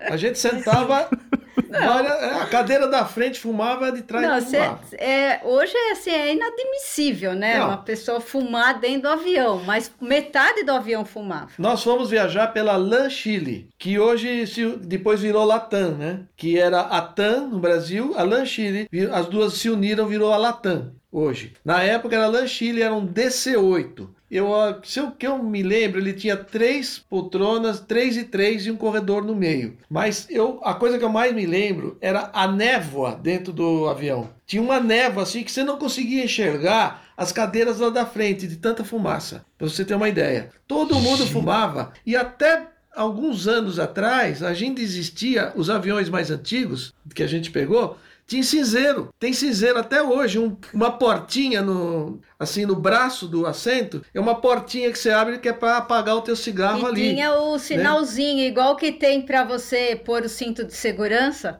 Tinha o cigarrinho. Assim. É, tinha aquela hora que, que acendia a luzinha, não fumar. Agora não pode fumar, porque é. estamos passando por uma turbulência. Era isso. Eu fico imaginando o cheiro impregnado na roupa. É. Eu não consigo assim. Não. não, o cheiro impregnado já para respirar, né? Para respirar, então. Não, era impressionante. Eu voltei dessa viagem, eu lembro que eu fiquei muito doente quando voltei. Nossa, passei mal a semana inteira de uh, um resfriado impressionante, falta de ar e tudo. É, realmente era uma coisa que hoje, tudo que eu estou falando aqui, nada me impressiona a não ser isso. O resto, tudo, eu acho que é, eu aceito, era uma coisa de época. Mas não como que esse pessoal deixava fumar no avião. Em algum momento da história, alguém deixou fumar no avião, né? É, te, no, no, num dos vídeos de você, você fala que teve um avião que teve uma queda devido ao cigarro. Procede? É um, é um, um voo famoso da Varig que levava um, um cantor da, da época da Bossa Nova, Agostinho dos Santos, famoso. Ele caiu, no, na época não existia o Charles de Gaulle, é, o aeroporto de Paris, era só o aeroporto de Orly. E ele caiu alguns quilômetros antes do aeroporto e as pessoas morreram porque, por causa da fumaça do incêndio e não da queda, porque o piloto conseguiu pousar numa fazenda antes do aeroporto, não morreria ninguém se não fosse o incêndio que causou um, uma pessoa que foi fumar no banheiro que na verdade apagou o cigarro no banheiro, porque fumar podia fumar fora. É, Tainá, perrengue que é nessa época mesmo, viu? Você vê? A gente realmente não sabe o que é perrengue. não, agora eu tô me sentindo Nutella. Agora é Nutella. Atenção, você com essa ficha na mão, dirija-se ao Júlio Rose, então a gente falou então do preparo, chegou no aeroporto, lá ficaram com cheiro de cigarro e tudo mais, tudo diferente, se vestiram um pouco bem para chegou, teve a despedida da família inteira Isso. lá para dar tchau, aí falou, agora eu não vou ver os tiozinhos mochileiros. Agora a parte que a gente não cogita essa geração aqui, que agora é Nutella a nossa geração, é. viu, Tainá? A gente não é raiz não que nem isso. Mas comunicação. Ah, somos dependentes da tecnologia ao ponto de nunca deixar a bateria acabar do celular. Isso é até um problema na nossa geração. Não pode acabar a bateria. Agora, para vocês nessa época, como é que era a comunicação? Não tinha conexão, não tinha internet. Vamos trazer esse aspecto do lado Sim. da comunicação como um todo nessa viagem de vocês. Por onde começar, Júlio Rose? Ah, olha, vou falar para ela contar como que é quando a gente estava lá, porque a gente ia sem nada, né? Sem telefone nem nada como que a gente fazia para ligar para o Brasil? O que, que era? É, a gente levava o número da Embratel de cada país, era um número diferente que você tinha que ligar. Então você pegava um telefone público, tinha que ser, aí você discava aquele número, aí a moça da Embratel em português atendia e falava: Eu quero fazer uma chamada a cobrar para o Brasil. Collect call. É, se, você, se ela atendesse em inglês, já falava collect call, mas se é Da Embra... Depois teve da Embratel que facilitou, que no começo a gente ligava para telefonista do lugar e tinha que tentar falar inglês. A gente tinha uma listinha com o número Mas, de cada país. É. Da, da... Isso é até mais recente. É, até pouco você... tempo atrás. Na França era um número para você acessar a Embratel. É. E você podia acessar de qualquer telefone público. Nos Estados Unidos, principalmente. Aí você ligava, a pessoa atendia e você falou eu quero fazer um collect call, quero ligação a cobrar. Aí ela ligava para o Brasil, fazia uma ponte, alguém atendia aqui e a pessoa aqui tinha que responder. A pessoa, quando era dos Estados Unidos, era muito engraçado, porque a pessoa falava inglês dos Estados Unidos. E aí falava assim, ela falava em inglês, olha, tem a pessoa tal está querendo falar. E eu atendia meu pai, que não sabe nem falar português direito, quanto mais inglês. Aí a gente gritava, porque os três escutavam. A gente falava, pai, fala yes! Fala yes! Porque ele tem que falar yes, que é para aceitar, que vai pagar a ligação. a ligação. Senão, desligava e, nunca, e a ligação caía. Então era a única forma que você tinha. Daí eu falava yes, aí a pessoa entendia e aí deixava você conversar com ele. E a gente falava o mínimo possível, o mais rápido possível, porque era caríssimo. Não, aí fazia assim, ligava quando chegava, tá, se estabelecia no lugar, bom, deixa eu ligar para minha mãe para falar que eu cheguei. Cheguei, ah, tá tudo aqui, tá, olha, só ligo agora antes de ir embora, viu? Daqui Só ligava depois no final. Então porque... a pessoa nem ficava esperando aqui ia, ia era, ligar. Porque era muito caro, era caríssimo, era uma coisa assim do outro mundo. Tecnologia, imagina, tô aqui em Nova York e consegui falar com meu pai em São Paulo, é inacreditável, né? Não, e, e, eu acho que, Júlio, eu acho que um ponto também, assim, até para fazer esse contato não era rápido. Você tinha que não. falar, então, com a mulher, né, que fazia a chamada, o seu pai tinha que falar yes. Até lá foi. É que nem você falar com reclamação de empresa de telefonia. Não é rápido. Sim, é, você passava é. um bom tempo no telefone. E tem é. mais uma coisa que eu vou lembrar de, de, de, comunicação. A gente escrevia cartão postal na época. Sabe o que é cartão postal?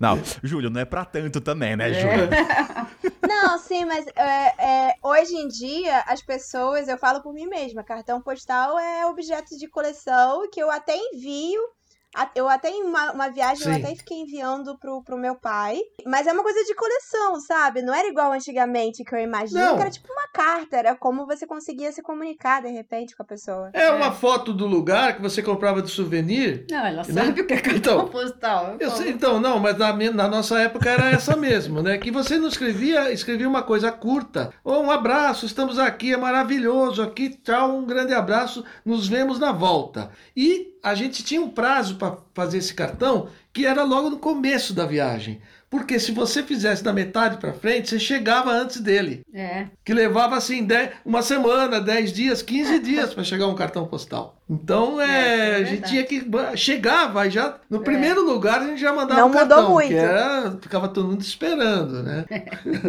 o cartão sempre foi acessível, nunca foi uma coisa cara desde essa é, época. É. Sim, sempre, sempre foi. A Rose compra até hoje que É, agora eu compro de lembrança do lugar, né? Mesmo porque também é uma coisa que não pesa e não faz volume. É, pra você ter uma ideia. da lembrança do lugar. As viagens de hoje, a gente não compra nada. Zero. É, compra zero. A gente já foi viajar para a Europa várias vezes sem trazer nada. A única lembrança é o cartão. E mesmo assim foi uma evolução chegar no cartão. É. Porque teve uma época que ela comprou, tinha umas. A gente fez uma viagem para a Inglaterra e tinha umas moedas comemorativas. Em cada cidade da Inglaterra tinha uma moeda, que era da, da rainha, né? Não era a é, moeda da rainha? Eu acho que não foi na Inglaterra. Ah, foi, foi na, na França. França. Era uma moeda. Uma moeda grande, bonita, sabe? E ela falou: ah, que legal, vou, vou levar uma moeda de cada lugar. No final da viagem, tinha mais de um quilo e meio. Nossa, no saquinho. me arrependi disso. Aí ela falou: não vou mais comprar moeda. O que, que a gente pode comprar? Imã de geladeira é a mesma coisa. Se cada cidade você trouxer um imã de geladeira, e a gente é muito rapidinho, a gente é bem nervosinho para viajar. A gente não fica cinco dias numa cidade, a gente fica cinco horas, né? E a gente já muda de cidade. Não, tem uma, tem uma dúvida. Você falou que tem um toque com as 140 gramas com as suas roupas. Sim. Você não traz nenhuma lembrancinha até hoje. Você não tem. Nada. tirando os postais, você não. Hum Nem Você um não boné. se permite comprar nada? Nem não, um ele, boné. Ele não compra nada. Eu compro alguma coisa no fim da viagem. Eu vou numa farmácia, perfumaria, compro uns cremes, umas coisas. Pra... É, mas é no assim. No fim, que é pra não é ficar carregando. No fim da viagem, que é o último dia mesmo. Sabe? E durante são lembrancinhas. Lembrancinhas é, pra não ficar Por conta do peso. coisas, né? E também, vamos ah, falar, naquela época, na época da ditadura, a, é, principalmente Estados Unidos, que era mais barato, a gente enchia a mala de coisa. Quando era mala, não na Europa. A Europa é mais caro, a gente já perdeu essa vontade de comprar. Uh, na verdade, a gente viajou muitos, muitas vezes para os Estados Unidos e enchemos a mala de coisa. Minhas calças, até hoje eu tenho calça comprada lá, porque tudo era mais barato. Agora já nem tanto. E eh, já a Europa não é a mesma coisa, então a gente não valia a pena comprar. E agora, vamos dizer, dos 15 últimos anos, não tem nada que tenha na Europa que não tenha no Brasil e que não custe quase a mesma coisa. Então perdeu essa coisa de ir para a Europa ou viajar para comprar, era uma coisa, era um dos objetivos das viagens antigas, porque tudo era muito mais barato e tudo que tinha lá não tinha aqui. Agora não. Isso é um bom, isso é um ponto bem interessante, porque agora, reflexão, hoje em dia as pessoas não pedem tantas coisas como você falou, tem no Brasil. Pode ser é. que o preço oscile, mas você encontra, é muito você difícil. É. Coisa no Japão, você encontra, na China, só uma coisa muito. Olha só. Sim. Mas o que, que a gente aprende aqui, tá, na, com, com o Júlio hoje? Se você é da família do Júlio e tá ouvindo, não peça nada para ele trazer hoje, que ele não vai trazer. Não, não. Fica o recado do Júlio. Aí, mesmo. fala uma outra coisa. Fala, do, fala do, dos brinquedos, das coisinhas para trazer. Como é que era? Nossa, que é? antigamente era terrível, porque. É, eu, eu ficava nervosa, até assim, ah, preocupada, porque assim, putz, eu tenho que comprar as coisas para as pessoas agora, ai, quem que eu vou. Sabe? É. Porque, Sabe nossa, aí tinha que ficar pensando o que, que ia dar para cada um. É, nossa, isso você está falando de presente, mas na presente. verdade, não, sabe o que acontece? O pior não é o presente que a gente tem que dar, a gente dá o que. Era tradição levar um presente, porque as pessoas não viajavam. É. Então, quem viajava tinha que trazer uma lembrancinha para um amigo, parente, irmão e tal. O pior não é isso. O pior é quando alguém pedia ah, alguma quando coisa. as pessoas pediam. Esse, Ai, que é isso que eu queria falar. Pedia, é. Aí é muito pior. E a gente, como é que você vai falar não? A pessoa tá lá, olha, você me traz um tênis assim, assim, assim, você que está indo viajar, é pequenininho, você põe no cantinho da mala. Todo mundo falava assim. Cara, você não pode negar. Então é difícil você falar, não, não vou trazer. Porque você ia trazer para um outro e para outros, tinha que trazer para todo mundo.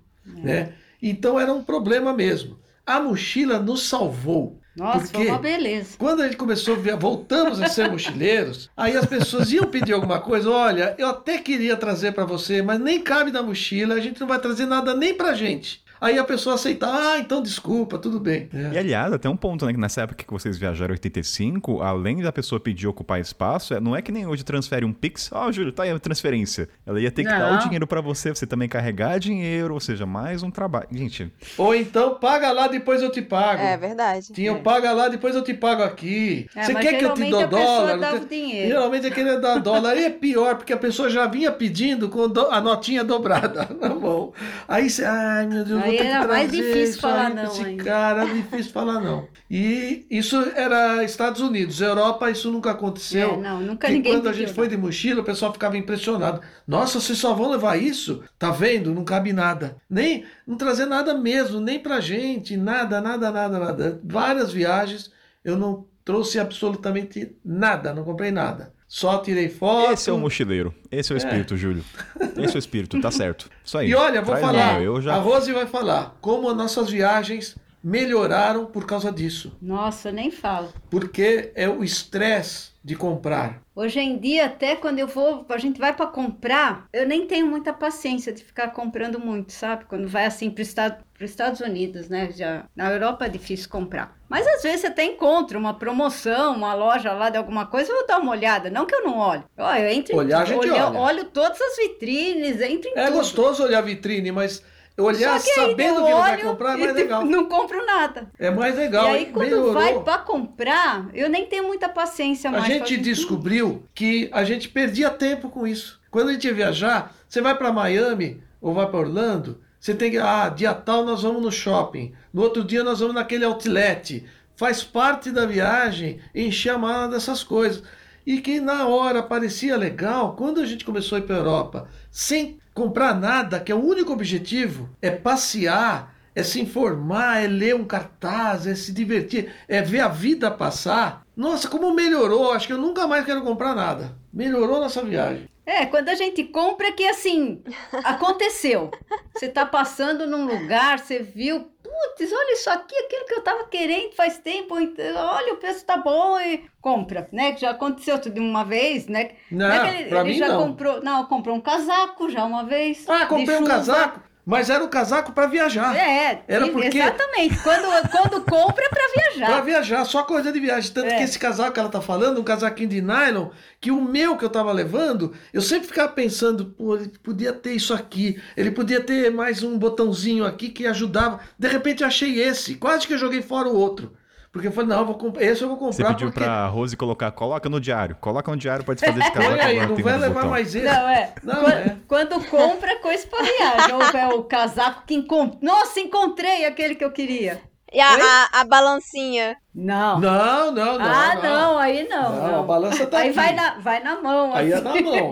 Não, mas é. Não, mas aí você pesa um com a outra para saber qual que era mais leve, se vale a pena mesmo. Mas olha, é isso que ela falou. A maioria das coisas que a gente se deu ao luxo de comprar nessas viagens foi pensando na viagem do ano, é. do ano seguinte. Ah, é legal, viagem. vamos comprar isso aqui que no ano que vem ah, vai cair 200 gramas na mochila com isso aqui. Vai valer a pena. Né? É. Júlio, nunca conheci ninguém, até os ouvintes vão falar. Ouvinte, se você é que nem igual o Júlio com gramas aí, por favor, mande mensagem. Eu vou ficar. Não, você não faz ideia. Isso é só o começo da conversa. Se eu, nós temos que fazer um, um capítulo só sobre isso. Só que tem que ter imagem, porque eu tenho gente, que mostrar. Não. Vocês não fazem ideia como que a Rose faz a mochila dela. Não, é um dos nossos vídeos mais dela. vistos. É, é um dos nossos vídeos é um mais tutorial. vistos, porque a mulher é a primeira pergunta da mulherada. Mas você só leva aquilo mesmo? Eu falei, só levo aquilo. Então eu tenho um vídeo falando como eu faço a mochila, o que eu levo e tudo. Eu vou, é, deixar, eu vou deixar na potinhos. descrição também para os ouvintes clicarem, então. É. Não, você... Cara, tem cada coisa de pão durismo que eu faço que você não faz ideia de pão durismo. Olha só, posso contar um pão durismo? Ah, não sei se ele tem uma pauta. Você tem pauta aí, mas não sei não, se você quiser. Não, não, isso aqui, o ti, é por isso que o título é Mochileiro Sem Pauta, não tem importância. Eu tô rindo aqui, eu quero saber. Essa é a parte que o pessoal gosta do pão durismo. Não, essa é a parte. Essa é a coisa de agora, ó. A hora, do, a hora do pão durismo. Eu sou um cara viciado em refrigerante, sabe? Não é exatamente refrigerante, qualquer coisa para beber que não seja água. Então, na hora de. Na, é, na hora de tomar um. A pergunta. Não, agora eu quero saber, a saúde tá em dia, Júlio? Não, tá em dia. Por tá incrível que pareça, tá. Por incrível que pareça, tá. Mas eu sempre eu gosto de é, tomar um, alguma coisa que não seja água. Pode ser um suco, pode ser qualquer coisa, um refrigerante de preferência. Mas pode ser um suco. Só água mesmo que eu não bebo. Aí, o que, que eu fiz? Eu tenho, sabe aqueles potinhos de estojinho de guardar lente de contato? Aquele estojinho pequenininho Sim. que você coloca a lente dentro do, do, do soro, né? Ali. Eu peguei dois daquele e eu, colo... eu levo um negócio Sim. desse e levo um potinho bem pequenininho. Um frasco. Com um frasco com aquele de, de, plástico, porque é mais leve, não frasco de vidro, tem que ser de plástico, com um refrigerante em pó que pode ser. Ah, não, refrigerante é. não, com aqueles sucos, ah, refresco em Sabe pó, aquele né? refresco em pó que é Tang? Não, Clyde, ah, Clyde. Ele leva o Tang. Clyde. Sabe, oh, sabe até a marca. O Júlio é o garoto propaganda aqui dos sucos. Eu pego. não, dá uma olhada. Eu pego esse Clyde e coloco nesse estojinho de, de esse estojinho de óculos, de lente. de lente de contato, que aquilo, aquela quantidade que tem ali dá exatamente um copo grande, né? E guardo isso e fica na minha pochete manchete dá para duas doses, né? Porque tem duas lentes, a lente direita e a lente esquerda, né?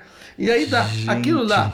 Mas olha, pensa bem. Eu pego aquilo lá, você vai na França, a água é grátis na França. O, você senta para comer. Água é, de garrafa. Água de garrafa. É. Né? Como é que eles falam? Água é, garrafa garrafa. Né? água de, de, marca, não, você paga, não, lógico. De, de Mas, torneira, água de torneira. Água de torneira água é de torneiral. E geralmente eles põem ali. É. Aí eu boto no meu copo, eu boto meu pozinho, meu refrigerante tá feito. Ou seja, olha a economia.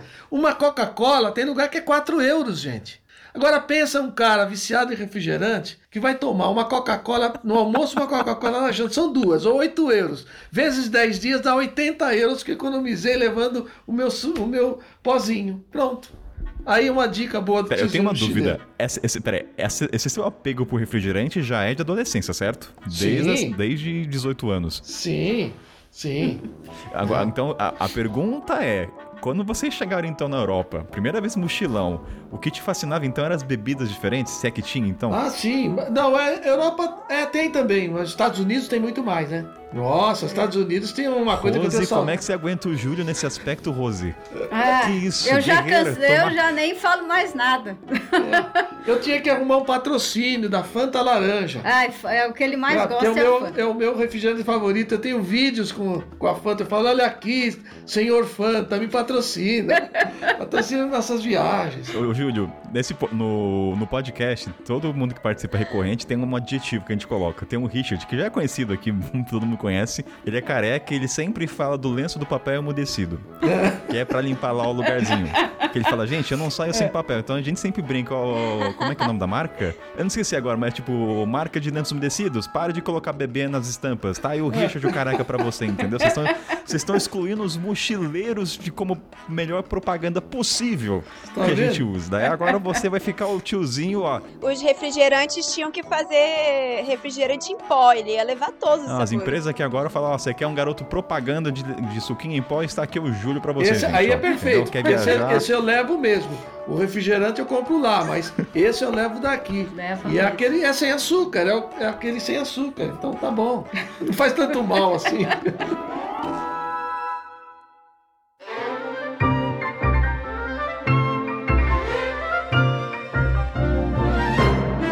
Galera, agora a gente tá na Europa já, né? E aí, eu queria saber, porque eu vi os vídeos de vocês, como foi a passagem lá por todos os países, e tinha até uns países que na época quase não era turístico, vocês pularam alguns, e que eu fiquei olhando, nossa, que absurdo, como assim pularam. E outros que vocês conheceram, e como que foi a, essa viagem, o que, que era diferente da época que podia conhecer, e que hoje em dia a galera não liga mais, o que a galera liga mais hoje em dia, e na época não era turístico. Só quero fazer um adendo rapidinho, Tainá, adicionando. Ah. Gente, não existia União Europeia, tá? Só pra ah, lembrar é, isso, não. isso como afeta. Então, começa aí e depois vamos lembrar de falar do dinheiro de cada país. Para não esquecer de falar Verdade. disso. Os países era, a gente aí existia naquela época a Alemanha Ocidental. Então da Alemanha para cá até a Inglaterra era o Ocidente. É, é, esses países eram os países visitados e pouca gente visitava saía do roteiro turístico clássico. Então quem ia para França ia para Paris. No máximo, não sei se talvez conhecesse o Monte São Michel. Eu não, não lembro ah, se na época. Que Paris e Nice, Mônaco ia lá para Ah, Mônaco também. Mônaco era um é. país que estava em moda assim. Ah, é para Mônaco. E o pessoal ia para Nice. Por causa da Não por, é causa, por causa, de da Nice, 1, por causa de Mônaco, porque em Nice era mais barato é, ficar para poder ir até Mônaco visitar. Porque Mônaco é muito caro, até hoje é caro. Sim. Então o pessoal conhecia Nice por causa de Mônaco, para visitar Mônaco, não para ir à cidade de Nice. E você está falando isso porque ah, quando a gente chegou, a gente fez um roteiro na cabeça. Nossa ideia era sair de Madrid, nós chegamos por Madrid, descer o litoral, fazer toda aquela, aquela Riviera Francesa, passar direto, na verdade, não é ir visitando, né? Aí entrar na Itália. A ideia original era passar a Itália direto, porque a gente tinha uma noção de que ia demorar muito se eu fosse até Roma, lá embaixo, e direto para Veneza. Veneza sempre foi meca do turismo, né? Então, Madrid era, Veneza era, Mônaco era. Essas três eram assim imperdíveis. Aí o interesse de, de, de Veneza a gente ia subir, mas Munique não era tão conhecida ainda, mas a gente até queria ir para poder contar um país a mais. Porque passaria pela Áustria sem ir para Viena, que Viena é um pouco mais longe, então não ia dar. Então vamos só cruzar Viena e vamos até Salzburg. Salzburg era, já era um destino turístico interessante por causa do filme da Noviça Rebelde, o filme antigo, né? Então já era naquela época famoso. Mas a gente foi até a Alemanha, porque daí você fala, legal, já conheci mais um país. Só passar pela Alemanha. É. Nós dormimos em Munique e seguimos. Aí fomos para Suíça, também foi o que? Duas cidades na Suíça. Interlaken? É Zurich. Ah, Zurich e Interlaken, duas. É. E aí já está vista a Suíça. Duas cidades tá bom demais, para que ver mais, né? Júlio, aí... só, só, uma dúvida. Quando vocês iam atravessar esses países, por não ter União Europeia, o espaço Schengen, como é que era? Assim, tinha que ter visto ou você já antecipava? Desculpa para entender como é que fazia essas travessias. Não, não, não, não tinha visto para Europa. Visto. Não precisava de visto para Europa. Não. Mas tinha imigração só... de cada país. De, era diferente. Tinha. Também. Em alguns tinha. Em alguns, é. alguns tinha, alguns não. Parava é. o trem, né? Entrava alguém. Entrava alguém, em alguns trens entrava alguém. Se você tá de carro, sempre tinha. É, imigração. Mas de trem, de às vezes entrava um fiscal que pedia um documento com o trem em movimento, às vezes, é. ou então ele parado na cidade que ia cruzar a fronteira. Era então, na época, era... na época que não era União Europeia, eles carimbavam cada país que vocês entravam na Europa ou não? Não. Não, não, não, não, não tinha esse controle. Não no, tinha esse controle de passaporte, ele só trem, olhava, só olhava. Ah, que é, péssimo. A União Europeia a União Europeia. Eu fiquei triste agora, eu achava que tinha um carimbinho. Fiquei triste. Não, eu ia pedir o passaporte não. de vocês para poder ver como que era o carimbo de cada não, país. Não, nós temos o carimbo da Inglaterra, porque talvez tenha da Inglaterra, que a Inglaterra que hoje não faz parte, na verdade ela nunca fez parte. Ela sempre foi separada, tanto que esse a gente viajava, lembrando, né, que nós não falamos ainda, com o Rail Pass que é um passe de trem que você pode entrar em qualquer trem para qualquer lugar, porque era o trem, é era um passe que até hoje existe que chama Global Pass, que serve para todos os países associados deles ali e o único país que não valia isso era a Inglaterra. Ela tem o passe deles. Porém, eles davam uma chance. Qual era a chance? Você pegava um trem em Paris, ia até a cidade de Calais ou então Dunkirk Aquela do filme. É, nós fomos por Dunkirk. Nós fomos por Dunkirk. E aí dali pegava um barco. O barco também valia o passe. Era um barco que atravessava a noite ali. Ele levava horas para chegar ao Canal da Mancha. E quando chegava em Dover, na Inglaterra, você podia tinha o direito ainda de usar para ir até Londres. Aí acabou teu passe, você não podia mais usar. Até Londres eles deixavam. Esse e passe de, valia e depois para voltar de Londres para para voltar também. então é, o único acordo que a Inglaterra conseguiu fazer com esse passe de trem é que você podia chegar em Londres. Dali para lá existe um outro passe que chama British Rail. Esse passe você compra e você pode navegar a Inglaterra inteira, né? Navegar não. Navegar não. Esse sistema de passe funciona até hoje? Sim, a gente até hoje é igual. Hoje. É um passe. Você está falando do Rail Pass ou do British Pass? Os dois, né? Os dois existem. Os dois existem. É. Os dois, os dois. É, tem várias modalidades. Tem um que de um país só, por exemplo, você pode comprar um passe só da França. O que está acontecendo hoje, até para lembrar para quem está ouvindo e quer comprar o passe não vale mais a pena financeiramente como, financeiramente como valia há um tempo atrás. Naquela época era a forma barata de viajar. De alguma forma, esses anos foram passando e as passagens, os tickets de trem foram ficando mais caros. Viajar de trem ficou caro. Então hoje a gente hum. viaja não por causa pela economia, pelo prazer. A gente viaja porque a gente acha mais legal viajar com esse passe. E mesmo assim, tem um outro porém. O surgimento do trem-bala, que é o TGV francês, o AVE espanhol, o Frecciarossa italiano, esses trens precisam de reserva, não só o passe. Você não pode simplesmente entrar com o passe, você tem que ir na estação, fazer uma reserva de assento e aí sim você pega o ticket da reserva e pode usar esses trens. O que estragou um pouco, porque apesar do trem rápido ser bacana, como eles estão fazendo cada vez mais trem rápido para tudo quanto é lugar, o trem normal que a gente usava, o passe, está acabando. Tem, bem menos. Então a gente não tem mais aquela liberdade de chegar ao passe, entrar num trem e acabou. É, porque isso que eu ia falar, o objetivo da gente viajar com passe de trem, porque você pode pegar qualquer trem a qualquer hora. E, você pode mudar na hora. É, a gente resolve. Teve vezes que a gente resolveu você... na estação para onde que nós vamos. Já... Ah, lá para aquele lugar. Sim. Entendeu? Tem trem agora, lá para aquele lugar. Olha lá, Sim, daqui mudança de minutos. plano a qualquer Sim, momento. Sim, você é. pode chegar na estação, você pode estar num hotel, num, num albergue qualquer e, e fala, olhar e falar, bom, tem um trem às oito, mas eu tô com sono, vou pegar o das nove. Simples assim. Então, assim, uma, uma, então posso dizer que antigamente, nessa época, ser mochileiro, você tinha mais liberdade de tomar decisões do que hoje, porque é muito automatizado? Não mais liberdade, a gente tinha mais opções. É. Dos, os trens quase todos, apesar de que mesmo na primeira viagem já existia o TGV, é. mas ele tinha três ou quatro linhas só. Era de, da Suíça para Paris, de Paris para não sei onde. Agora, na, na, na Espanha, por exemplo, não existia. o AVE, que é o espanhol. Não existia o Frecciarossa italiano. Então, esses, como existia trem, e na verdade, assim como no Brasil, muitas linhas sumiram na Europa.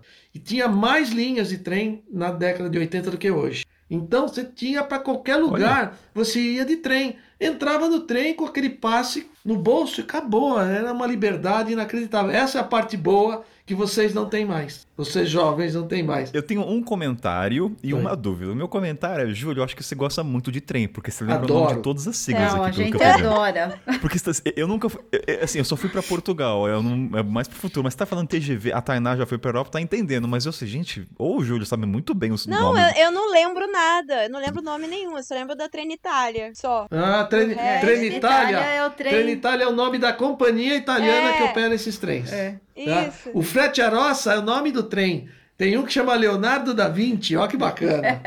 É. Ele Tainá, gosta. sabemos então, quando tiver pauta de mochileiro em trens, temos o Júlio na bancada. Não, a gente, a gente ama viajar de trem. A, a gente, gente tem... ama. Nossa, a gente tem quilômetros e quilômetros de viagem de trem, desde Noruega, Suécia, Dinamarca. Não, a gente gosta tanto que teve na nossa última viagem foi 2019, a gente fez na França cidadezinhas perto uma da outra, então a viagem era curta, assim. Até que um dia chovia, chovia, chovia, não parava de chover. Falei, quer saber? Vamos para uma. Vamos pegar o trem, vamos para uma cidade. Aí nós pegamos uma viagem de duas horas para ficar dentro, pra ficar dentro do trem.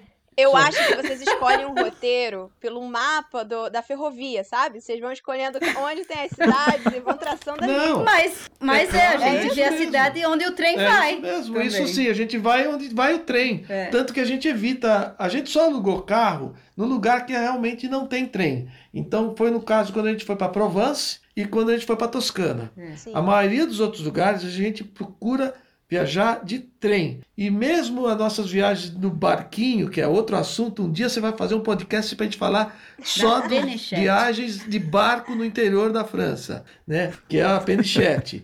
Os barquinhos, todas as vezes que nós pegamos, a gente só foi pegar na base é, só para explicar, a França tem 4 mil quilômetros de canais de navegação e você pode alugar um barco, mesmo que sem saber pilotar, eles te ensinam na hora e você sai navegando. Você dorme no barco, dorme ao lado de um castelo. Você vai navegando, sobe a montanha com o barco, desce a montanha de barco com eclusas, né? E a gente só foi nos barcos nos lugares onde tinha uma estação de trem que eu conseguisse pegar minha mochila e ir a pé até o, o a base para pegar o barco e sair navegando. E nós é, já fizemos é, isso cinco vezes. Eu lembrei agora, você falou da estação de trem, que inclusive vocês sempre se hospedam perto, perto da, da estação, estação, de trem. A estação de trem é o código de vocês de como se encontrar também. Sempre é. walking distance da, é. da estação. Tem que dar para ir a pé. Se for de.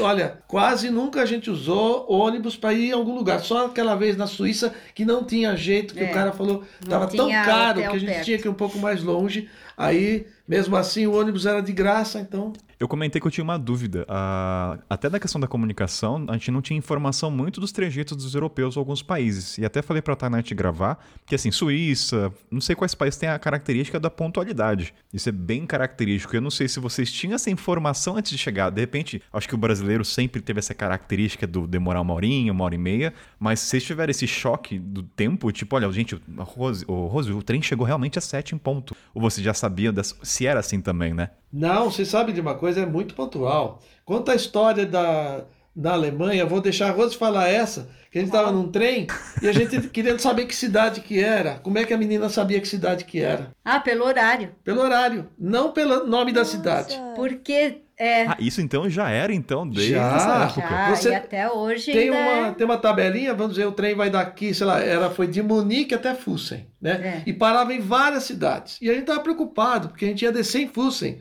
Será que já chegou? Será que não chegou? E tinha uma brasileira né, no trem que a gente conheceu. Ela olhou o relógio para saber que cidade que era. O trem estava parado na estação da cidade. Em vez de procurar a placa com o nome da cidade na estação, ela olhou o relógio e falou: não, aqui não é ainda, por causa do horário. O trem vai chegar em tal Nossa, horário naquela cidade pensar que tudo era analógico na época, né? Hoje em dia é digital, então as coisas se... Com... Não, imagina é. que, por exemplo, na época, provavelmente ela devia estar tá com um mapa na mão, né, em papel, E aí ela tava com a programação do trem na mão também, era assim, mais ou menos? E olhando o horário, cada um, e olhando no mapa. Eu fico imaginando como que era, assim, pra ela poder acompanhar. Porque hoje em dia a gente pega o celular no Maps, vê o GPS, ah, eu tô aqui. Sim, é, na época era Não, mapa tinha. mesmo, tinha um mapa e a gente acompanhava e sabia mais ou menos o trajeto do trem pelo mapa. Né? Tanto né? que o o, até o passe de trem mudou muito já, né? Porque a gente tem até no nosso vídeo, a gente mostra a foto, era uma carteirinha assim, com o nosso nome e o e dia o de validade do que a gente podia viajar. E vinha um livrinho com todos os horários dos trens. Era a única coisa que a gente tinha, a não ser ir para a estação e ver qual o horário do trem, mas era aquele livrinho. Esse livrinho a gente tem guardado até hoje. É um livrinho é. grosso assim, tal. Só que mesmo assim, o que, que ele tem? Ele tinha as linhas principais. Então, por exemplo, você está saindo, sei lá, de Madrid para ir até Barcelona, tem, porque são cidades grandes. Então tinha todos os horários às 8h20, 9h20, 10h20, não sei o que, papapá, você via todos os horários para Barcelona. Mas vamos dizer que você quisesse parar no caminho, uma cidadezinha, vamos chutar qualquer, no, meio do caminho, e dali pegar um trem para uma outra cidadezinha, aí não tem nada. Aí, aí era aventura. Você parava ali naquela cidadezinha, e aí eu olhava na placa da cidadezinha ali, tinha um painelzinho com um papel com os horários do trem. Às vezes chegava lá e olhava e falava, nossa, eu desci, acabei de chegar, saiu um trem agora há pouco, o próximo é só daqui três horas. Acontecia isso, por causa do livrinho. Porque o livrinho ele não cabe tudo. Então, Madrid, Barcelona, Nice, Roma, Nápoles, as cidades grandes, todas elas tinham conexões entre elas. Outra coisa que você não consegue fazer, por exemplo, vamos dizer que você está em Nápoles, é, na Itália, só um chute, né?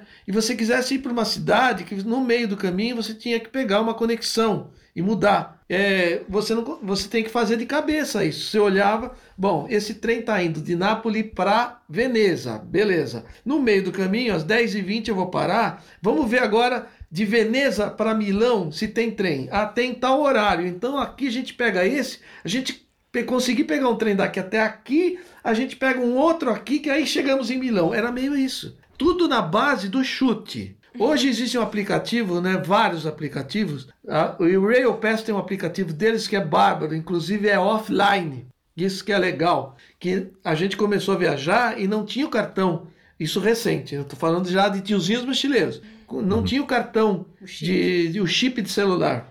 Então a gente não tinha internet em qualquer lugar. Ah, mas esse aplicativo é offline. Então a gente punha lá, ele faz o cálculo para você. Você quer ir de, de Munique para, sei lá, para Mônaco? Ele fala, você vai pegar um trem aqui, já. vai pegar o outro em Zurique, em Zurique você pega um faz até Milão, de Milão até não sei onde, faz. tudo organizadinho, As você já trocas de trem, tudo, os horários, tudo. tudo. Inclusive se não tem trem, ele põe até o ônibus. É bem legal. Esse é o, hoje é o nosso canivete suíço. Esse aí. Conclusão é a seguinte: quem mochilou vocês no carro, vocês eram muito mais. Vocês são mais inteligentes que a gente. Não, todo mundo fazia não isso. Não consegue nem calcular na cabeça. Tem criança que não sabe ver relógio analógico. É não sabe, gente. Isso aqui é sério. Isso aí não. Verdade. Então você é. imagina. É. Não tinha relógio digital. Acredito. Você tinha que saber. Te... Outra coisa que eu ia comentar. Ah, Tainá, você quer perguntar até de Barcelona, que você ficou chocada nesses pontos? Ah, é. é eu. É, no vídeo de vocês, vocês falam, ah, porque a gente gente. Eu fiquei, eu fiquei anotando, sabe? Pensando mentalmente no mapa, cada lugar que vocês foram.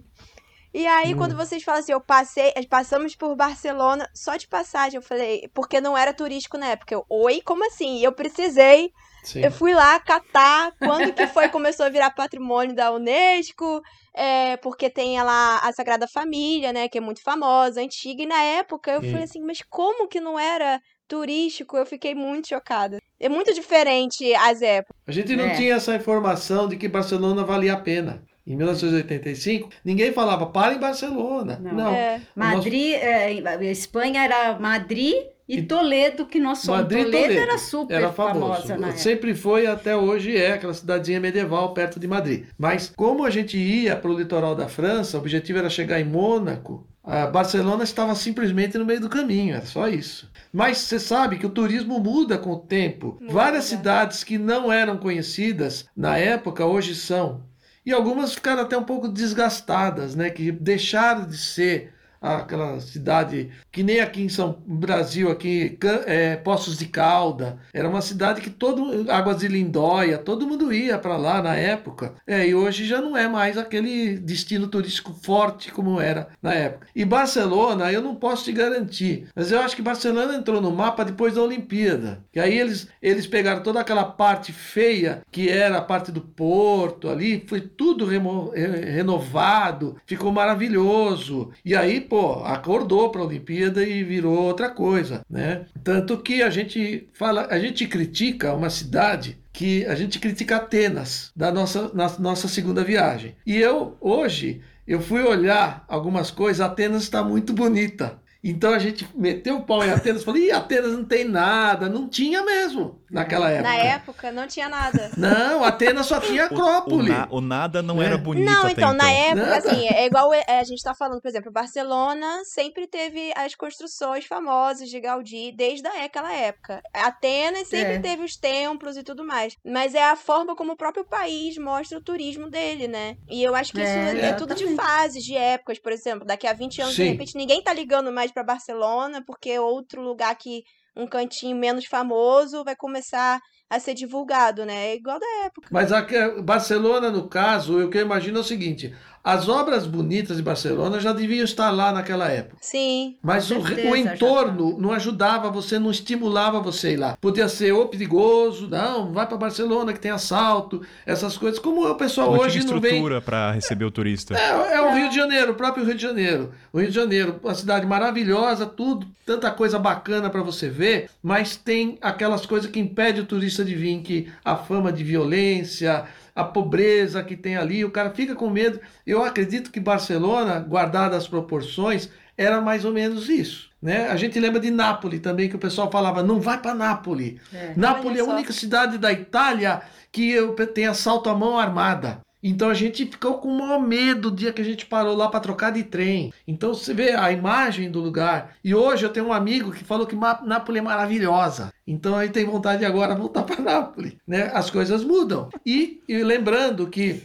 Falando duas coisas, já vou antecipar a tua pauta aí. Primeiro, assim, a cortina de, a cortina de ferro, né?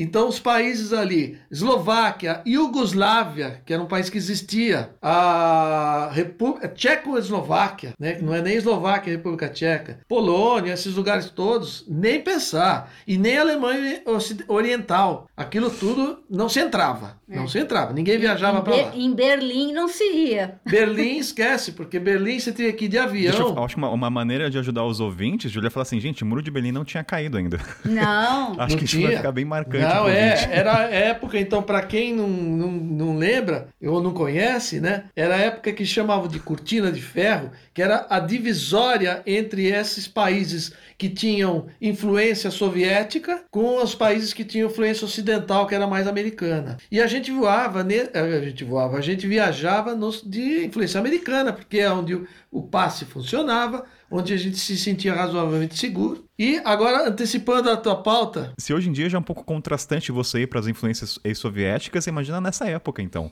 É. Já tem assim, lugares assim, hoje em dia não, que é né? difícil a informação. Imagina.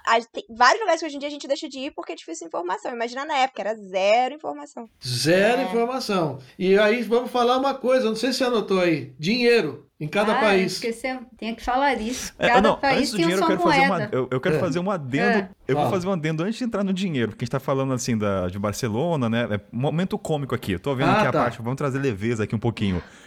Tô, vamos supor que eu tô viajando pra Europa, encontrei os tiozinhos. Ô, oh, os tiozinhos, Kainan aqui, gravamos tudo mais. Kainan, tira uma foto pra gente. Aí eu tiro lá com câmera, celular, apago a foto. Não ficou bom. Tá ruim a foto, apaga de novo. Entendeu? Tem noção de enquadramento. Mas voltando no tempo, em 85, a realidade é outra. Eu fico imaginando se eu volto no tempo, encontro vocês e vocês pedem, ô oh, Kainan, tira uma foto aqui. A, a pressão exercida sobre mim para tirar aquela foto seria gigantesca. É um clique só. Então eu queria trazer o contexto da fotografia, porque não tinha câmeras digitais, você tinha um número limitado. Sim. E a pergunta, assim, a, o que eu quero trazer é assim, o quanto esse limite de cliques influenciava no momento que você tirava, na escolha, no momento, assim, como é que vocês uh, entravam na cor e falavam, Rose, aqui é o momento pra gente tirar foto, porque aqui tá legal e aqui é marcante. Porque, por exemplo, no vídeo tem uma hora que você tira foto do seu prato. E eu fiquei me perguntando, por que, que você tirou foto do arroz e do da, do, do hotel assim, também, valor... ele tira foto do hotel, né? Queimou, é, queimou hotel, uma não, parte do ah, filme só... já. Não, um, spo um spoiler pros ouvintes. Nos vídeos, o, o Júlio tira foto eles pendurando o, o cabide no quarto. Sim. Eu falo, na Sim. hora que eu vi, eu pensei, é caro um rolo de filme. E ele tirou disso, é, é porque foi muito marcante. É. O que é legal, né? Exatamente. Era tão absurdo. É, a gente estava tão também deslumbrado assim, que estava na Europa, que qualquer coisa era super diferente. Para mim era, eu estar tá num hotel, lavar minha roupa e pendurar no quarto, meu, era o máximo aquilo. Tira uma foto disso aqui que vale a pena. É, outra coisa assim, eu não queria tirar foto de cartão postal, porque já existia o cartão postal, você compra. Então uma foto bonita lá da Torre Eiffel, sei lá o quê, é, eu não, a minha foto nunca vai ser mais bonita que, a, que ah, aquela. Ah, mas aí você então, ia estar na Torre, ia estar lá na frente dela. Não, mas aí que tá, aí você matou. Sempre a gente procurava aparecer, nem que fosse no cantinho, é, que é isso que vai marcar. O que eu lembro que quando um amigo mostrou foto de viagem, e aí ele mostrava essas fotos assim, é um prédio, é a paisagem, é a montanha, cadê ele, né? Hoje a gente agradece ter saído na foto, que dá risada como a gente era magro, como eu tinha cabelo, né? Essas coisas. Então isso que é legal. É importante a gente sair na foto mesmo que não, olha que paisagem linda, fica lá na frente que eu vou tirar uma foto. Tem que sair. É, e o critério para tirar foto era esse mais ou menos como é ainda hoje. Putz, que legal, vou tirar uma foto, mas Sim. vai lá que você aparecer. É. E as coisas inusitadas, sem ser paisagem, nada, é porque era o máximo para nós. Não é só nesse também. prato, vou tirar foto. Ah, a roupa pendurada no quarto, é. vou tirar foto. E só lembrando, a máquina era uma máquina com filme, né? Que é aquele filme de, de acetato, né? 35 milímetros. E que ele, você comprava um tubinho, esse tubinho tinha 12, 24, 36 poses se falava poses. É, não né? foto. Não é foto. e aí a gente eu de 36 e era tinha o colorido de 200 é... Ai, asa 200. Asa 200, 400. asa 400, que significa que o de asa 400 você conseguia tirar uma foto num lugar um pouco mais escuro. E então ele tinha mais sensibilidade para isso. Saía mais granulado, mas pelo menos você tirava uma foto dentro da igreja, essas coisas. E eu comprava essa. E era caro, Júlio? Era caro, era caro, tanto era caro que... Era mais caro revelar do que comprar o filme, o rolo de filme. Olha. É, mas você vê, a gente ia viajar e levava o quê? Levamos dois, acho que dois ou três rolos é. de 24. Então e aí vocês faziam um controle, por exemplo, ficavam a contou Tinha um controle. Vocês, ai meu Deus, só tenho 10 fotos Sim. agora para poder tirar. Faziam esse controle Isso todo? mesmo. É, porque se Isso tinha para comprar lá, né? Mas como o dinheiro era contado, a gente procurava não comprar nada assim extra, né? Mas se precisar, sei lá, acabou tudo, nosso lugar tá maravilhoso, ah, vou comprar um rolo de filme é, aqui. É, pelo menos tinha onde comprar, você é, as vendia. lojinhas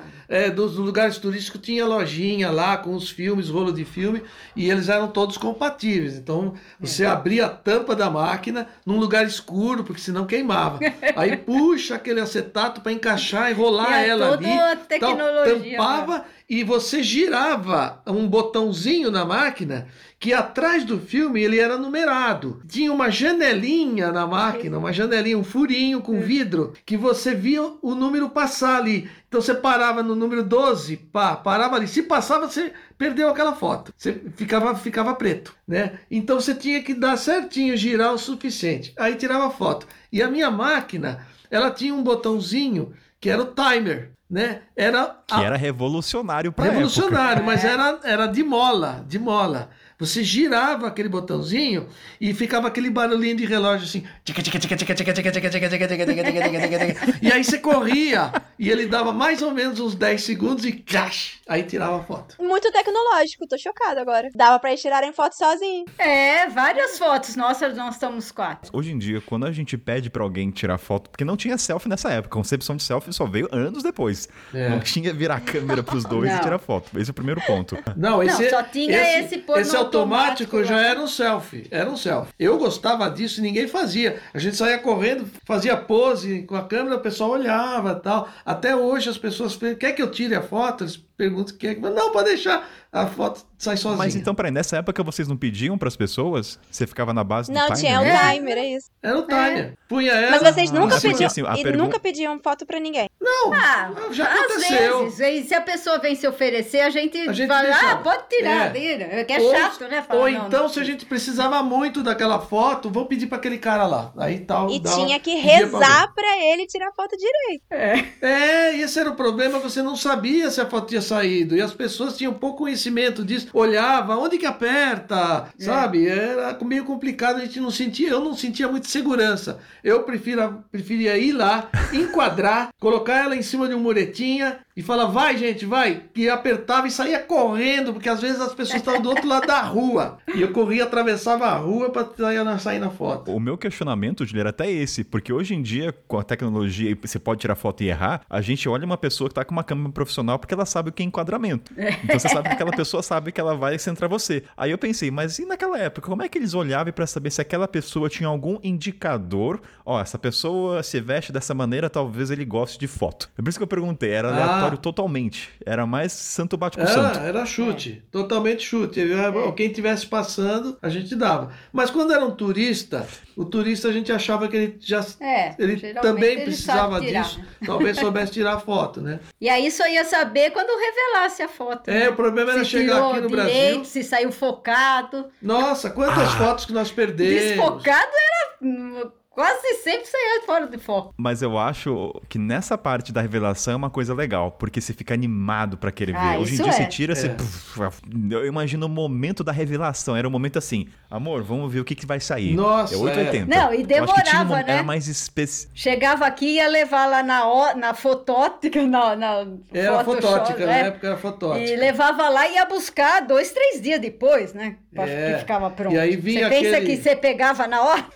Aí vinha tinha exatamente essa emoção de ver, olha, olha que linda que saiu essa. E ficava feliz da vida quando uma ou duas ficavam boas, né? Porque a é. maioria ficava. Tem uma parte do vídeo seu que eu, eu ri internamente, porque foi a panorâmica, que você ah. tira duas fotos, porque eu, tudo bem, eu, eu tô com 31, não sou, não sou, não, não sou, não tô tão longe assim, mas eu tava, eu tinha o quê? Uns 12 anos quando o celular inventaram a panorâmica, é. que teve a tecnologia de você só girar. Eu tava, é. eu falei, gente. Você fez uma panorâmica então, assim, e juntou duas fotos? Três, quatro.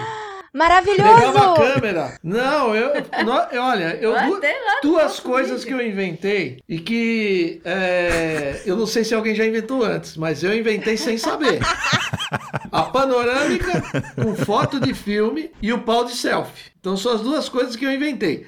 A panorâmica foi isso colocava a câmera numa posição, marcava a árvore aqui na ponta e o prédio na outra, virava ela, tirava outra foto, depois virava de novo e aí chegava aqui e colocava todas as fotos juntas para sair o ambiente inteiro. Inclusive, tinha algumas que eu falava para Rose e ela saía na terceira foto da panorâmica, é. né? Eu saía na primeira, ela na terceira, é, inventava, começava a inventar essas coisas. E o pau de selfie foi depois que eu comecei a filmar a mim mesmo isso os meninos davam risada. E aí eu peguei um tripé, cortei o tripé, encaixei a câmera virando para mim, a gente saiu viajando com isso assim, as pessoas riam na rua, e isso daí não existia. Pau de selfie eu nunca tinha visto. Ou seja, quando teve o pau de selfie, você falou pro filho, tá vendo? Seu pai não é tão assim maluco, não, entendeu? Eu estou avante do meu tempo. eles riam, eles riam de mim quando eu fazia isso. Nossa, eles davam risada, ficavam com vergonha. Vai ver que quem criou, patenteou, viu ele filmando é. e falou: Ô, oh, vou fazer não, um negócio. Você sabe que eu tenho vários filmes. É, já dessa fase de tiozinhos mochileiros, que as pessoas param para perguntar o que, que é aquilo. É. E aí eu filmo a pessoa falando, ele, ele fica olhando e falando, nossa, que legal, nunca viu. Né? Eu falei, gente, eu inventei um troço legal aqui. Né? Tanto que era a pergunta que mais faziam pra gente quem filmava. Quem filmava, porque ninguém no sabia. Começo. Porque As pessoas... era, ninguém imaginava que era uma coisa Sim. ele segurando um. um na, na nossa, nas nossas pousadas, passam nossos filmes. E as pessoas, eu ouvia as pessoas falarem assim, gente, eles devem, eles têm uma equipe que leva eles para filma com eles. Não, era o pau de selfie. E aí a, a gente fazia um concurso. Quem está filmando os tiozinhos mochileiros? Aí tem a gente que teve ideias criativas. Ah, tem um anãozinho na mochila. Ele, sai da mochila e sai filmando. Porque eu gostava de filmar com pau de selfie. Como sabia que as pessoas não sabiam o que era aquilo, eu filmava olhando, fazendo cara de paisagem, como se tivesse uma outra pessoa filmando. Eu virava a câmera com a mão vagarosamente, como se fosse uma, um traveling, né? Que é aquelas filmagem passando, olhando assim e passando a câmera do lado. Às vezes eu, eu, eu cheguei a amarrar um arame, um barbante no pau de selfie, encostar ele na minha barriga e amarrava um barbante aqui na cintura, que daí eu ficava com as duas mãos livres e o, e o pau de selfie pendurado. Então eu olhava, olhava, fazia tchauzinho. Ué, quem tá filmando? Agora os caras tinham certeza que eu levava alguém. Ô, Júlio, você começou a filmar com já com celular ou você chegou a usar aquelas filmadoras antigas? Com fita VHS e tal? As ah, antigas, desde as antigas já era assim. Ah, nunca, não VHS grande, era uma que era, chamava VHS-C, que era uma pequena fitinha que você punha num adaptador e aí conseguia passar num videocassete. Essa já era uma câmera um pouco menor, eu já fazia, já segurava ela com a mão virada para mim. Mas o Júlio sempre filmou, ele desde adolescente que ele filma, a família dele faz filminho, faz não sei o quê. Então, o filme tá, ele sempre filmou. Ele só foi evoluindo de câmera. Sim, eu tenho câmera, eu tenho eu tenho filme em 8 milímetros, que não é o Super 8, que é uma coisa que vocês não sabem nem o que é Super 8, imagina o 8. O 8 é antes do Super 8, era uma câmera a corda. Você dava corda nela para poder filmar. Eu tenho, guardei ela até hoje. É linda a câmera. E a iluminação não, tem você uma imagina vela. ser produtor de conteúdo em 1985 de viagem. Misericórdia. Pois. Misericórdia. Atenção, você com essa ficha na mão, dirija-se ao portão, embarque nesse avião. Boa viagem! Então, vocês disseram que, como não era na época a União Europeia, e aí eu fiquei frustrada porque não existiam diferentes carimbos, mas existiam diferentes moedas e dava para poder colecionar. Isso. Como era? A gente saía aqui com dólar, que era o dinheiro forte da época, é aquela história que nós já contamos, né? Era é. o que o governo permitia, então a gente saía com dólar. Era, não existia euro, né? Mas cada país tinha o seu dinheiro. Então, na, na Espanha era pesetas, na França era o franco. Franco francês. Na Itália era. Lira. Lira. Na, na Áustria era shillings. Shillings na Áustria. Na Alemanha era o marco. Marco alemão. Na Suíça. Era o franco, franco suíço. Franco suíço. E na Inglaterra a, a libra, a libra que, é, que até, é até, é até hoje. Aí você chegava e tinha que trocar o dinheiro, não se aceitava dólar. O dólar era forte para fazer a troca, mas você não podia ir no restaurante e resolver pagar em dólar porque eles não iam aceitar. Então você tinha que ter o dinheiro do país. Cada vez que você trocava de país, você tinha que fazer um cálculo. Quanto será que eu vou, quanto tempo eu vou ficar aqui? Será que eu vou gastar quanto? Quanto será que custa um sanduíche? Quanto custa a pousada ou hotel que eu vou ficar? Era mais ou menos um chute, então a gente trocava um pouco do dinheiro se precisasse trocar mais trocava ou em casa de câmbio ou em banco mesmo. E esse era um problema, porque tem horário. Então você acordava precisando do dinheiro, se o banco só abria às 10 horas, não adiantava nada, você estava sem dinheiro nenhum. E o grande problema disso era que, para cada lugar que a gente trocava dinheiro, você perdia um pouco do, do, do dinheiro que você tinha porque o banco, cada, cada lugar tem uma taxa. Alguns pagavam um pouco melhor, alguns pagavam um pouco pior, e essa, na, na, nessa taxa você já perde um pouco. E outra coisa que você perde é o seguinte: quando chegar no final, saímos da Espanha, eu estou com pesetas aqui. O que, eu faço com essas pesetas? Troco de volta? Perde outra vez se trocar de volta. Ou seja, além do dinheiro reduzido, vocês já iam perdendo essas pequenas troquinhas. Que aí... Você ia perdendo a cada é. troca, tanto para trocar, para comprar, como para vender o teu próprio dinheiro. E outra coisa, dinheiro miúdo eles não trocavam. Então, o dinheiro miúdo acabava virando chocolate na estação, compra um doce, compra alguma coisa, porque não adiantava nada guardar esse dinheiro. O máximo era um de lembrança, lá, uma notinha de lembrança, uma moedinha. Então, a gente saiu da essa primeira viagem, saímos de, de Madrid. É, quando chega na França, tivemos que trocar dinheiro. Aí ficamos com o franco francês. Uma dúvida, em contraponto com o euro, o poder de compra nessa, nessa época era melhor, quando você utilizava a moeda local? Porque assim, você vai para Portugal, você, na conversão, não, eu... né, é bem mais barato o país, comparação com França, é, mas nessa época. Continuava, continua sendo os mesmos países que eram caros na minha época eh, são caros hoje e os baratos eram, eram baratos, são baratos hoje. O, apesar de ter virado euro, Portugal é, custa metade do preço do euro na, na, na Itália ou na, na, na, Holanda, então, que é o euro mais caro. Se você se hospedar num hotel na Holanda hoje, você vai gastar num hotelzinho sem vergonha 150. Em Portugal, com 50 se hospeda bem. Então é euro e é euro. Ah, então... Você vê? Mas é a mesma coisa. Apesar do equilíbrio ter aumentado um pouco por causa dessa, dessa igualdade, essa igualdade que deu o euro, os países caros que eram na época continuam caros. Mas uma coisa que eu quero comentar é o seguinte: nós era o, o Brasil era era a diferença entre brasileiro, a hospedagem lá principalmente era era mais barata do que é hoje, porque é o que eu sempre falo, o mundo melhorou e o Brasil não. Então o mundo ficou muito melhor. A Europa foi melhorando, o Brasil só piorou. Então, apesar de, de, alguns anos aí que a gente deu uma, uma levantada, o gap que eu falo continua sendo muito maior. Então, se o Brasil cresceu 5%, a Europa cresceu 10%. Cada ano tem sido assim. É uma coisa muito clara que a gente comenta no nosso vídeo, que quando a gente foi para a Suíça, e nós... É. É, em 2014 a gente esteve na Suíça e na mesma cidade que a gente esteve em 1985. E o hotel que a gente ficou em 1985, que a gente era pobre e não tinha dinheiro para ficar, a gente ficou nesse hotel. Hoje, né, hoje não, em 2014, quando a gente voltou já com uma situação financeira muito melhor, a gente não tinha dinheiro para ficar nesse hotel. Olha. Porque custava 340 euros. Não é que não tinha, eu tinha, mas aí eu ia gastar tudo no hotel? Não vou gastar o dinheiro no hotel. Eu prefiro ficar num lugar mais barato. E naquela época a gente chegou de noite, sem reserva, nesse mesmo hotel. A gente ficou ali, acordou, paisagem maravilhosa. Não era baratinho, mas na época era tipo 40 dólares uma coisa assim, que hoje é 340 francos, é, que seria Franco equivalente a 300 né? dólares, a diária do mesmo hotel. A Suíça não tem nada barato, porque a Suíça melhorou muito. Então imagina você dono de uma pousadinha lá na Suíça, que era baratinho, o que, que você quer fazer? Você quer melhorar a tua pousada, você quer pintar, trocar a cama, colocar uma TV melhor e cobrar mais. E aí não para. Então hoje não tem nada barato num país como a Suíça, como a Noruega, os países bacanas, os países ricos. Esses caras estão ficando cada vez mais distantes do Brasil, porque o Brasil não, não acompanha, o Brasil não enriqueceu. O Brasil empobreceu, né? Então a gente está cada vez. E agora, com o euro, o dólar a esse preço, vai pior ainda. Não, agora então, para os mochileiros aqui, que a gente é mais pé no chão, esquece viajar. É, agora. Não tem condições. É, exatamente. É. Quando o Júlio falou dos hotéis que se melhoram, tudo, eu lembrei que em 85, nenhum, acho, hotel que nós ficamos tinha banheiro dentro. Ah, é. Todos os hotéis sem banheiro. Isso é uma coisa interessante para se falar.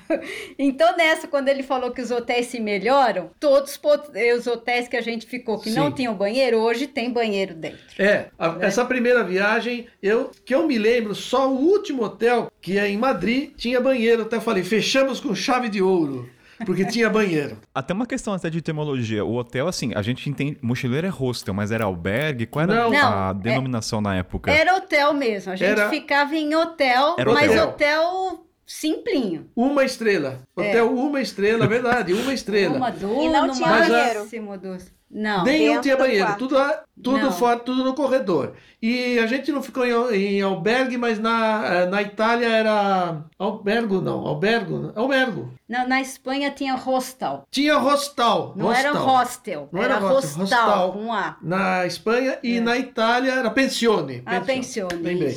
Na Itália chamava pensione, que era também a mesma coisa. Era um. Uh, o quarto de um casarão e no meio do corredor tinha um banheiro. Mas vou falar que em algum momento você se preocupou com isso? Não. Não. Ninguém, como eles não tomam banho, a gente nunca encontrava ninguém no banheiro.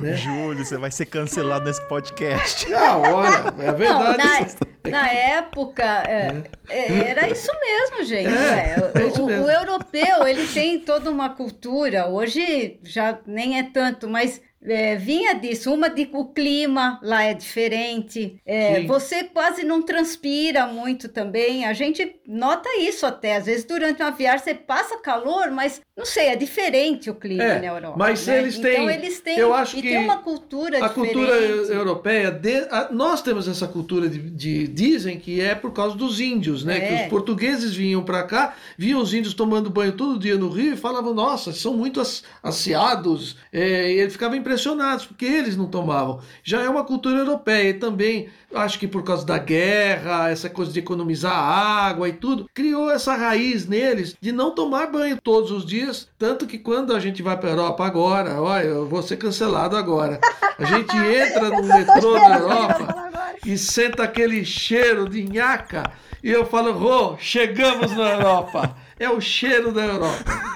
Tá vendo? Coitado. Ainda bem que em português eles não vão entender. É, não, aí a gente viu a, a questão do, do, A gente viu no vídeo de vocês que vocês chegaram no hotel e perguntaram quantos banhos vocês querem tomar. É, é quantas é pessoas isso. vão tomar quantas banho. Quantas pessoas vão tomar ah, banho. Tá. Porque é, é, isso que eu tô falando, isso. era a cultura deles. Não é. é que eu não tô denegrindo, eu não tô falando nada. É, é que era, era o natural. Caras. Eles perguntaram quantos vão tomar banho. O homem perguntou Porque naturalmente. Ele ia ficou... cobrar por banho por tomado. E a gente, a gente ficou impressionado porque fala assim, gente, nós viemos de viagem, estamos chegando à noite aqui. Primeira coisa que você quer fazer é tomar um banho. E para ele, não. Então era normal ele perguntar quem ia tomar banho, porque pode ser que alguém não queira.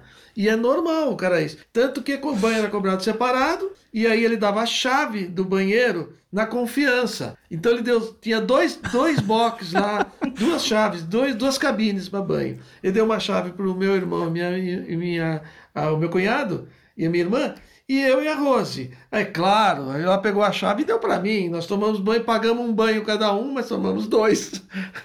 Ou seja, o lado mochileiro de jeito brasileiro já existe desde 1980, já, não é já. é de 2000 para frente. Jeitinho é. brasileiro. A, a, a... Jeitinho brasileiro. Não, e uma outra coisa, uma coisa que é característica dos mochileiros é lavar roupa, né, na pia. Já fazia-se isso, né, até pelas fotos que vocês Fazemos comentaram. hoje então... ainda. Lavava no banheiro.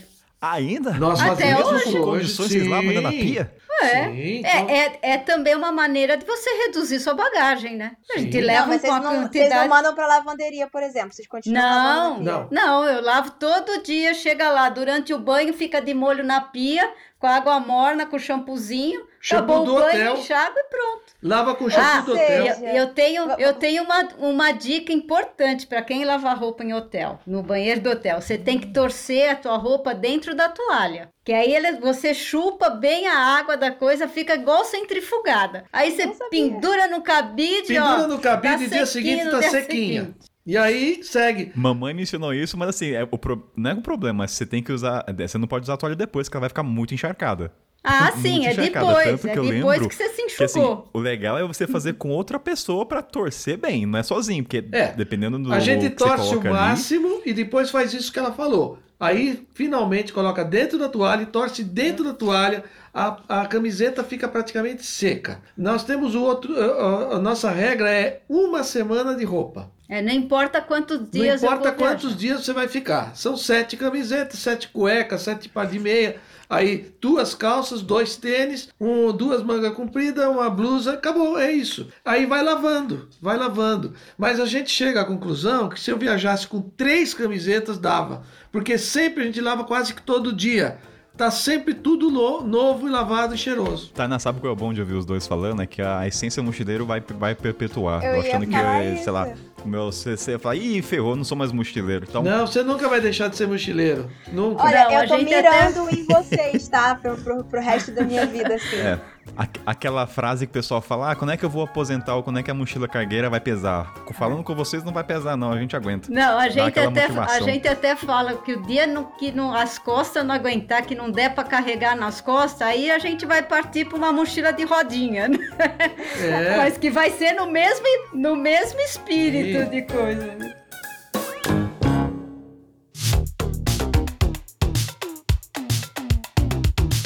De Rose. Falamos bastante, falamos de dinheiro, falamos de imigração, falamos de, falamos de tudo que a gente possa imaginar. Mas tem uma parte, eu acho que é o lado meu jornalístico, eu acho que apetece, instiga. A gente, hoje em dia, quando a gente viaja, mesmo pro. Ó, eu vou dar um exemplo, eu tô na Mauritânia, eu tô sabendo o que acontece no Brasil. Tecnologia, né? Mesmo nos países, vamos dizer, menos estruturados, a gente consegue saber o que, que acontece na política e tudo mais. Só que em 1985 não tínhamos isso. Nada. Aí eu queria trazer a sensação, como é que era para vocês, assim, porque a gente já falou da despedida no aeroporto, porque você não tinha o contato, né? A não ser uma ligação cobrar que seu pai te matava se te atendia, né? Imagina, a conta que vinha. Como é que era, assim, você se desligar? Porque hoje, nós mochileiros, quando a gente viaja, a gente tem essa escolha de querer saber o que acontece no mundo ou não. Você pode desligar, é optativo. Mas quando vocês foram, não tinha essa escolha. Era assim, não vou saber o que está acontecendo nos países vizinhos, não tinha a CB, CNN versão brasileira na internet. Uhum. Como é que era a sensação, o sentimento de não estar tá conectado? Era, era um sentimento talvez solitário? Você ficava agoniado? Uhum. Tinha uma esperança de que alguma coisa revolucionasse? É assim, era, eu acho que era muito mais legal é. do que hoje. Nossa, sabe? não tava nem aí, não queria nem saber o que tava acontecendo.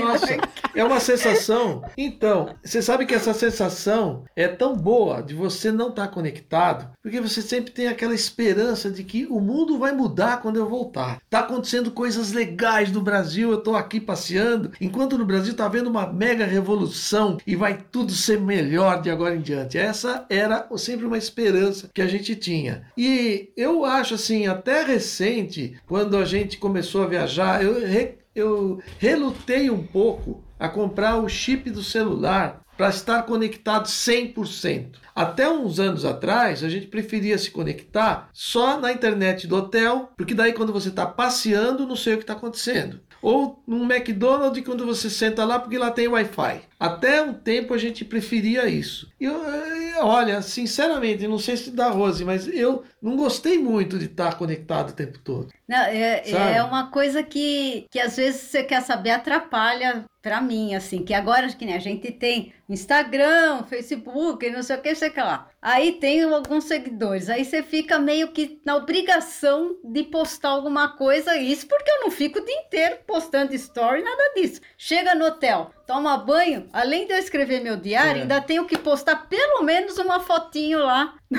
coisa. Oh, é, é, é, vira uma é, é obrigação. É complicado, é, e, é chato, eu acho, às vezes. É, estar conectado pelo tempo acaba deixando você de viver o momento da viagem e, Sim. e tá ali olhando para uma tela, né? É, Sim, e outra mesmo. coisa que você, a sensação de viajar e você está isolado, você está lá, sei lá, no meio, lá na República Tcheca, em alguma cidadezinha, e que ninguém, tá, ninguém sabe que você está lá. Você, você olha, é. é. uma sensação inexplicável. Que a hora que você se conecta, você voltou para o Brasil. Você, caramba, deixei de viajar. Eu tô falando com o meu irmão, olha que legal isso aqui, olha quanto custa esse tênis aqui. Pô, caramba, eu não queria isso. Isso para mim não foi uma coisa legal, essa conexão. A, a, a sensação de viajar antes era uma sensação mais de aventureira, de você se deslocar não só no espaço, no tempo, como exatamente você é, ficar longe de tudo. Quando voltar, você poder contar o que você viu. Não agora, todo mundo já sabe. É, você volta, real. você só fala, já voltei, acabou, porque todo mundo já sabe tudo o que aconteceu na tua viagem. E antes não, antes ficava... E o que, que, acontece com isso? Não, não temos bons contadores de história, porque as pessoas já sabem. Por isso que o Júlio gosta de falar e está ouvindo aqui maravilhosamente. Já sabe tudo. É. Verdade. Porque é. você acaba desenvolvendo uma aptidão de storytelling quando é. você não tem internet.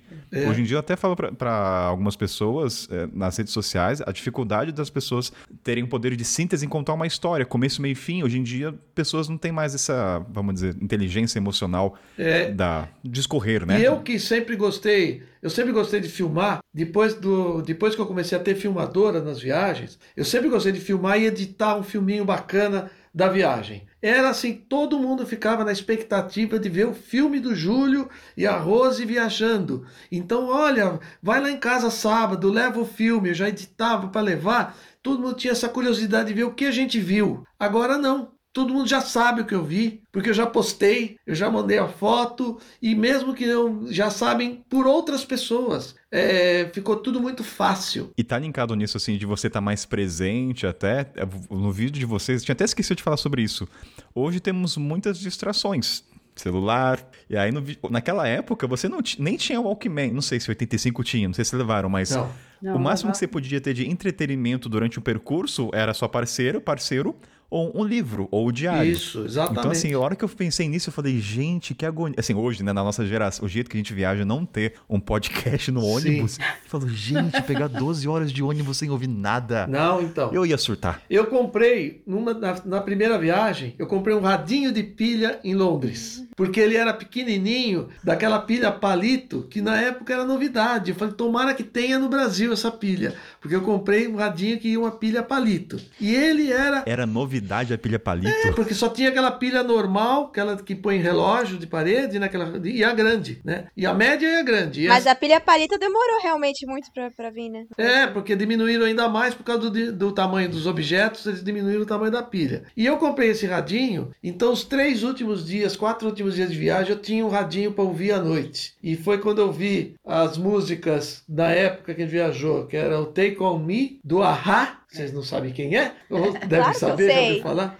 E, e o Dire Straits, Money for Nothing, com o Mark Knopfler cantando no Dire Straits, que essa também, essas duas músicas tocavam na época. E uma coisa que eu lembro, além do Pat Metheny, que é um músico que é maravilhoso, que com o David Bowie, This Is Not America, e a música dos dois, eu lembro que teve numa noite em Madrid, na última noite em Madrid, a gente antes de voltar, ouvia em espanhol os caras falando da grande terremoto que teve no México, na cidade do México. Foi o último terremoto que teve grande. E foi aconteceu no último dia de viagem, por causa desse radinho eu fiquei sabendo. Mas era assim, eu já era chocante para mim. Nossa, já tô sabendo o que aconteceu no México. Aqui estou em Madrid, vou embora amanhã pro Brasil e o pessoal vou chegar lá não desinformado. E tem uma diferença muito grande de na época. É, hoje em dia as pessoas estão no ônibus ou em qualquer lugar e já colocam a playlist dela mesmo.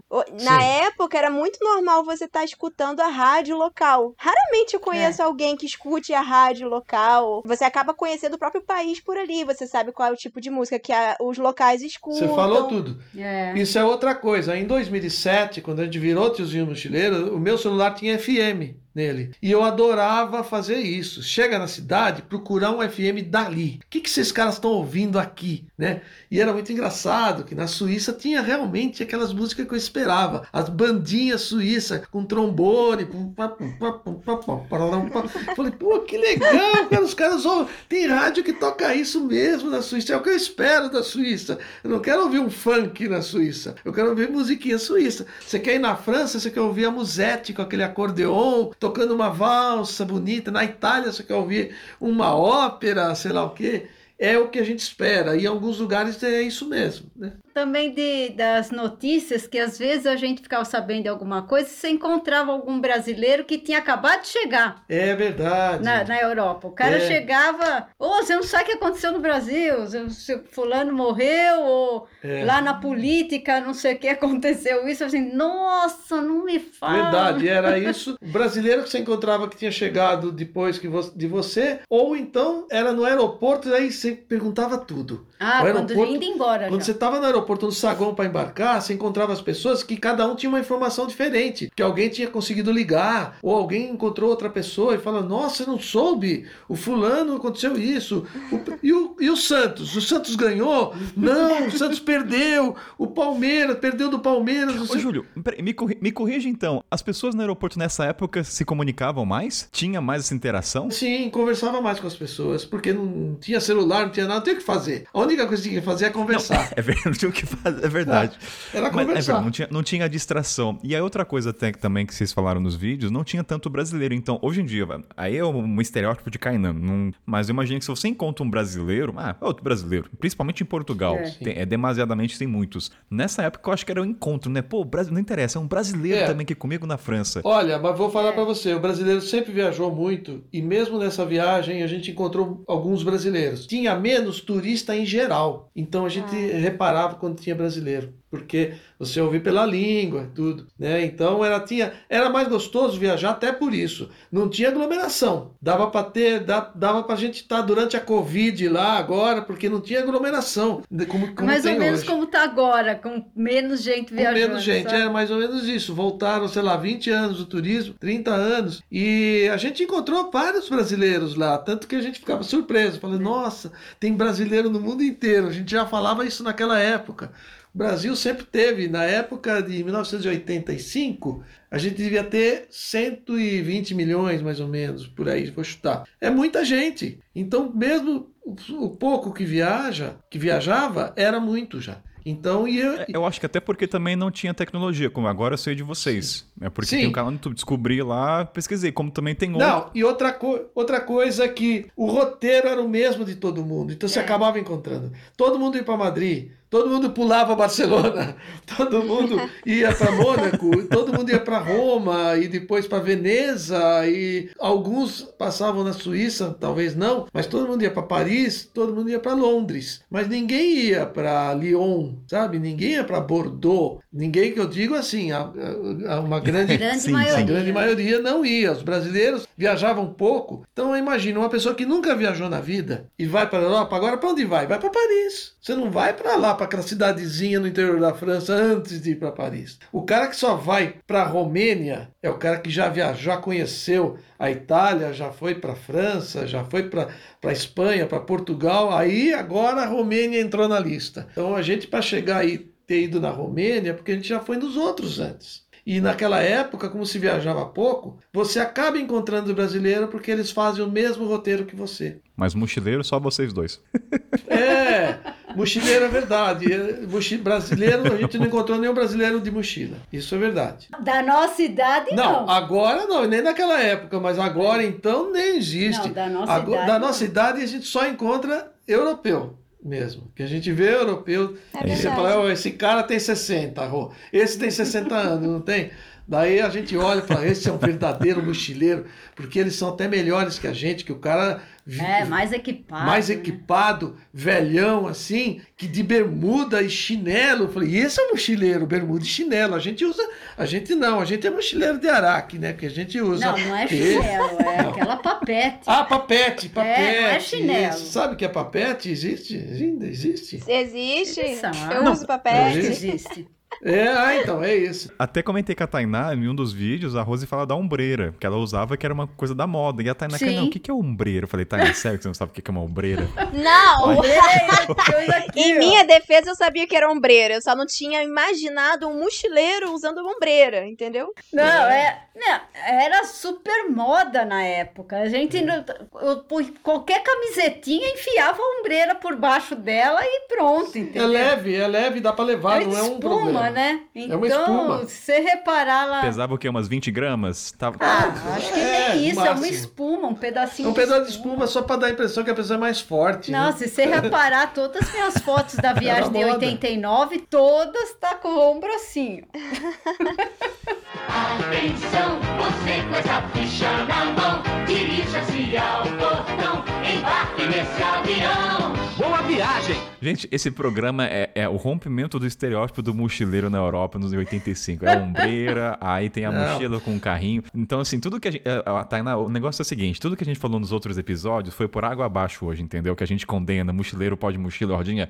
Pode sim, o mas só pra 1985. É, é atitude. A gente tem mais atitude de mochileiro. Uma coisa foi importante nessa viagem de 1985, que a gente olhando os europeus viajar, a gente se prometeu que a gente ia viajar para sempre assim. Porque a gente via europeu velho, que nem nós, né? E com levando o filho pequenininho no colo com a mochila. O cara mochileiro que levava a criança, porque não vai deixar de viajar porque tem criança. E a gente falou isso, oh, nós não vamos deixar de viajar porque nós vamos ter filho. Eles vão junto. E aí foi o que aconteceu. Vamos, vamos espelhar vocês agora, tá? Então, ó, já temos em quem ter como exemplo aí, entendeu? Quando tiver meu filho, vai junto comigo, mas só que vai pra África, no caso, comigo. Pode, pode Olha, levar. eu tô, eu confesso que eu tô emocionada, achando tudo lindo e já vou escrever assim no meu caderno, se inspirar sempre nos tiozinhos mochileiros.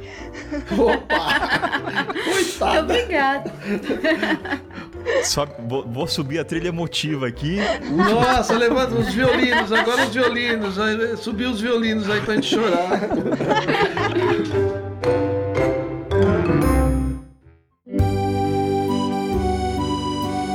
Juliose, acho que última pergunta aqui das pautas que eu tenho, que é a questão linguística. Muita gente comenta assim, né? Pergunta: ah, mas eu não falo inglês, como é que eu faço para viajar na Europa na, no momento atual? Naquela época, vocês falaram no vídeo que não era o inglês um idioma como é hoje, era o francês. Então, como é que era a comunicação nessa época sendo mochileiro 85? Porque ah, você, você na época não falava, me corrija se eu estiver errado, e a Rose falava inglês. Mas as pessoas falavam naquela época, sim, eram pouquíssimos. Você, até a questão do banco, vocês comentaram, né? O cara do banco ali, o cara não fala inglês, que trabalha ainda com, com travel check não falava. Imagina então quem trabalhava nos albergues. Como é que era a questão da comunicação nessa época? Bom, a Rose é formada, tradutora e intérprete. Mas ela nunca ah, morou não, fora. Vocês não né, falaram isso no vídeo, hein? Confesso é. que quando eu vi o vídeo eu pensei, mas por que, da onde ela aprendeu inglês? Agora, agora essa não é minha dúvida. Então é. é profissional. A Rose conta aí é, como é nunca que... trabalhei com isso, mas sou formada nisso. É, então ela era a pessoa que me agarrava nela. Eu não falava nada de inglês, nunca estudei na escola. Mas pela minha idade, gente, ó, eu estudei colegial e se aprendia dois anos de francês na época. Olha como a escola era boa na época, vamos dizer, da ditadura, tinha uma coisa boa. Mas na verdade não é por causa da ditadura, foi, era resquício do passado já. Se aprendia francês, porque o francês já foi uma língua dominante uma época. A minha mãe aprendeu latim, pra você ter uma ideia. Mas daí o francês entrou como língua forte e em seguida veio o inglês. Então a gente costumava aprender os dois primeiros anos de ginásio francês, o terceiro e quarto ano de ginásio era inglês. Era a única referência que tinha. Então era um zero de, de inglês. E quando a gente viajou em 85, cada país tinha sua própria língua e o inglês ainda não era aquela língua definitiva que é a língua da comunicação. Então, em cada país, você tinha que ter um jeitinho de falar alguma palavrinha deles lá. Né? E quando não era, tudo bem, você podia até falar um pouco de inglês que algumas pessoas do turismo entendiam, mas não era padrão. E na Europa o francês era até um pouco mais forte no continente, né? Então a gente tinha, eu levava um, um livro de seis línguas com, com várias palavras, não usei Nossa, nada, é. claro que eu não usei nada, gente. Você vai lá na hora, faz um gesto, fala qualquer é. coisa lá e dá certo, né? E a Rose se virava. O Júlio está falando assim, no vídeo é um puta é livro. Um dicionário. É, é um, era um, era um dicionário. Um, um, dicionário de seis línguas, né? Então tinha uh, alemão, alemão. A gente, o que, que adianta um dicionário de alemão? Não serve pra nada. Serve pra nada. E mas assim, a gente tem o inglês básico. Hoje em dia, se uma pessoa for viajar hoje, só o inglês. Esquece qualquer outra coisa, não adianta. E aí a pessoa fala, ai, mas eu não sei falar inglês. Gente, você vai viajar no ano que vem, ó, nós estamos em pandemia. Só vai dar para viajar o ano que vem. Se você começar a estudar agora, você vai ter um inglês suficiente para falar em viagem, porque não precisa, você não vai dar palestra, é. né? Você não vai dar nenhuma palestra, você não vai assistir um uma stand-up comedy. E fora que hoje em dia tem a tecnologia, né? É, e hoje com a tecnologia, é, então é covardia, né? Você pega um celular, fala, mostra pro cara, e o cara lê o que você falou, tem, então traduz que, na hora. O que a gente já gravou de podcast de histórias de algum país árabe, a conversa é tudo tudo no Google Tradutor, assim, é muito recorrente. Eu não falo inglês, então, tipo, uso tradutor sempre. Eu acho o seguinte, eu acho que mais uma coisa que vai dar pena no futuro. Porque a facilidade com que está tendo a tecnologia de fazer essas traduções e ao, ao vivo, assim, real time, vai fazer a gente perder essa vontade de, de aprender uma língua, eu acho sabe? É, Porque vai ficar é, muito fácil. Essa é uma coisa que me forçou a aprender língua por causa de viagem também. O inglês eu aprendi porque queria. Aí depois que a gente começou a viajar, aí eu fui aprender francês, mas por facilidade. Caiu no meu colo a aula de francês e falei, vou fazer. Agora, a gente gostar tanto, gosta ainda, de viajar na Alemanha, que aí eu, eu me sentia tão ignorante na Alemanha, que é isso, nem, nem dicionário é, funciona, porque eu não sabia nem como procurar uma palavra alemã no dicionário, né? Ai, que aí eu fui aprender um pouquinho para pelo menos eu ter uma noção da língua, sabe? Ela então, isso se tivesse um viagens, tradutor, eu já não ia aprender, entendeu? Numa das viagens ela prometeu, porque ela se sentiu. Eu não sei contar até 10 em alemão. Mas aí ela, a gente chegava lá, parecia que você estava em Marte Porque Nossa. o alemão e nada pra gente era a mesma coisa. O cara abria a boca, não sei o que ele tá falando. Chinês, deve ser a mesma sensação. É. Chinês, japonês e tal. Aí ela falou: não, vamos, eu vou aprender alemão. Na próxima viagem, alguma coisa eu vou ter sabendo. E realmente, assim, melhorou a sensação. A gente continua se comunicando é. em inglês. Mesmo porque eles. a primeira frase que eu falo, a pessoa já responde em inglês. Ele responde em inglês. que mudou a história. Então você vai tentar falar, é, como é que é? Você fala alemão, ele já responde em inglês para você, é. então não adianta nada. Não, né? isso acontece muito. Às vezes eu tô tentando aprender árabe. Ah, vamos pro inglês que é mais fácil. Assim, eu sei que você é. quer aprender, ou seja, a pessoa não, tá, não quer nem ajudar você a aprender o idioma. Isso é, aconteceu várias é. vezes. Eu quero tentar aprender algumas palavras em árabe e o cara vê que eu tô querendo aprender. Oh, let's go to English. It's, it's easier. Eu falei, não, cara, é. me ajuda a aprender árabe também. É, eu tenho minha frase que eu sempre. A única frase em francês importante que eu tenho é essa aqui.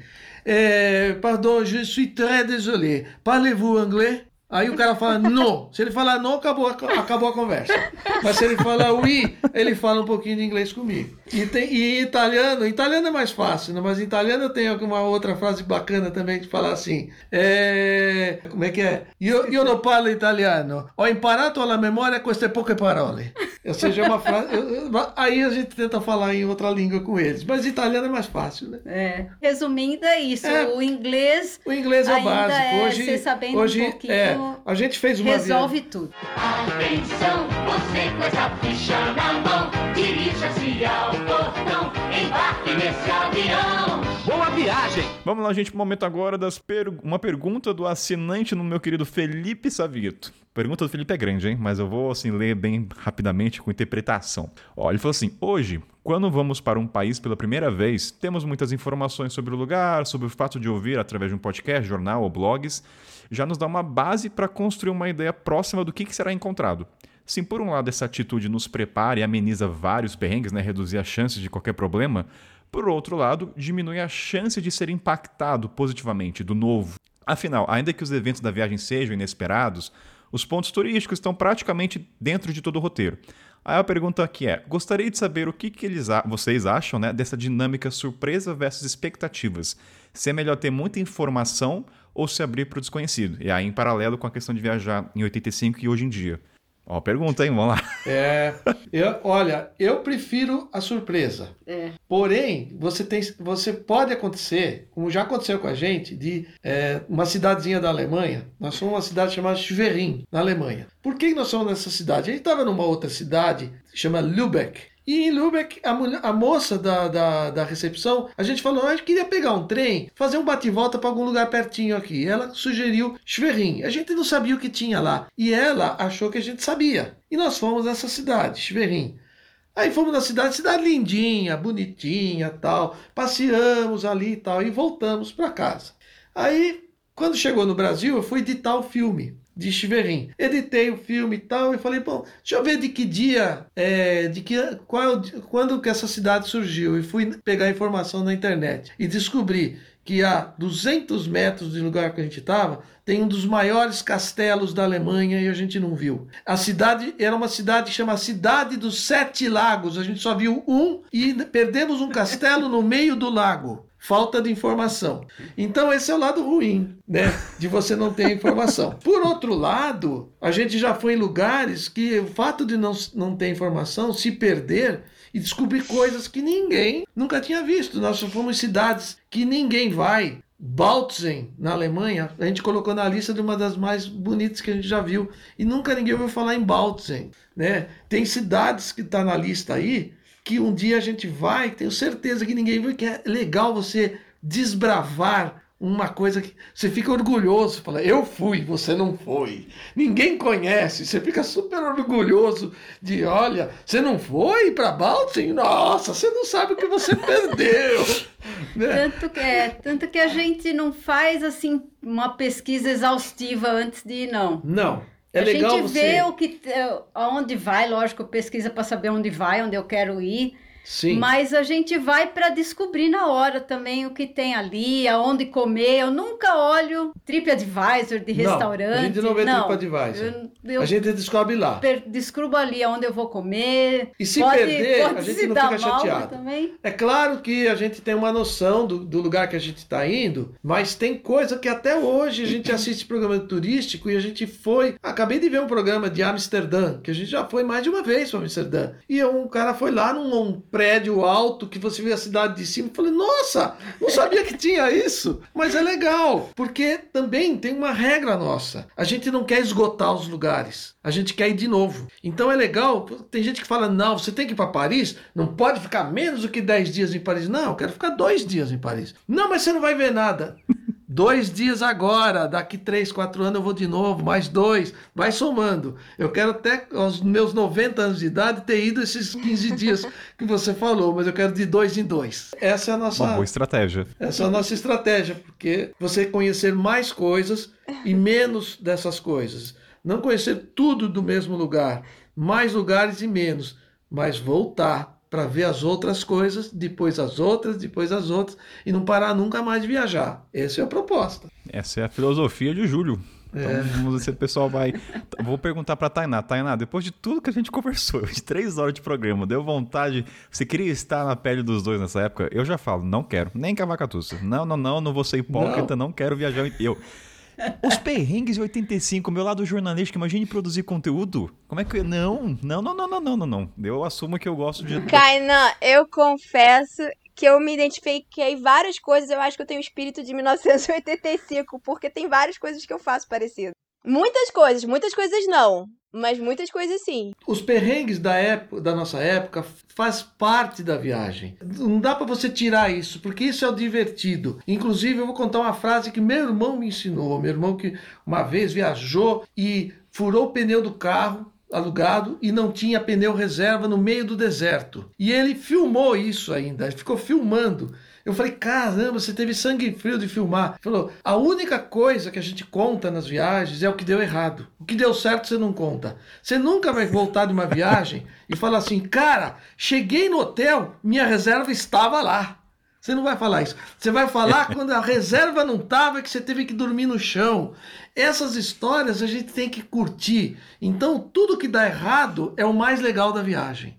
Então, se você está falando em 85, tinha um monte de coisa pra, errada para acontecer. Olha quanto. Nós ficamos três horas conversando. Não, eu, eu, falo, eu falo brincando. Né? É, eu sei que é mas brincando. Se eu parar pra... Mas o... até uma coisa que é interessante, do lado jornalístico, meus pais é. assinavam aquela revista Mundo. Eu tenho uma sensação que nos anos 90, as matérias de viagem eram muito mais legais. Porque era, era restrito a poucos, mas eu acho que a vontade de ler era muito maior.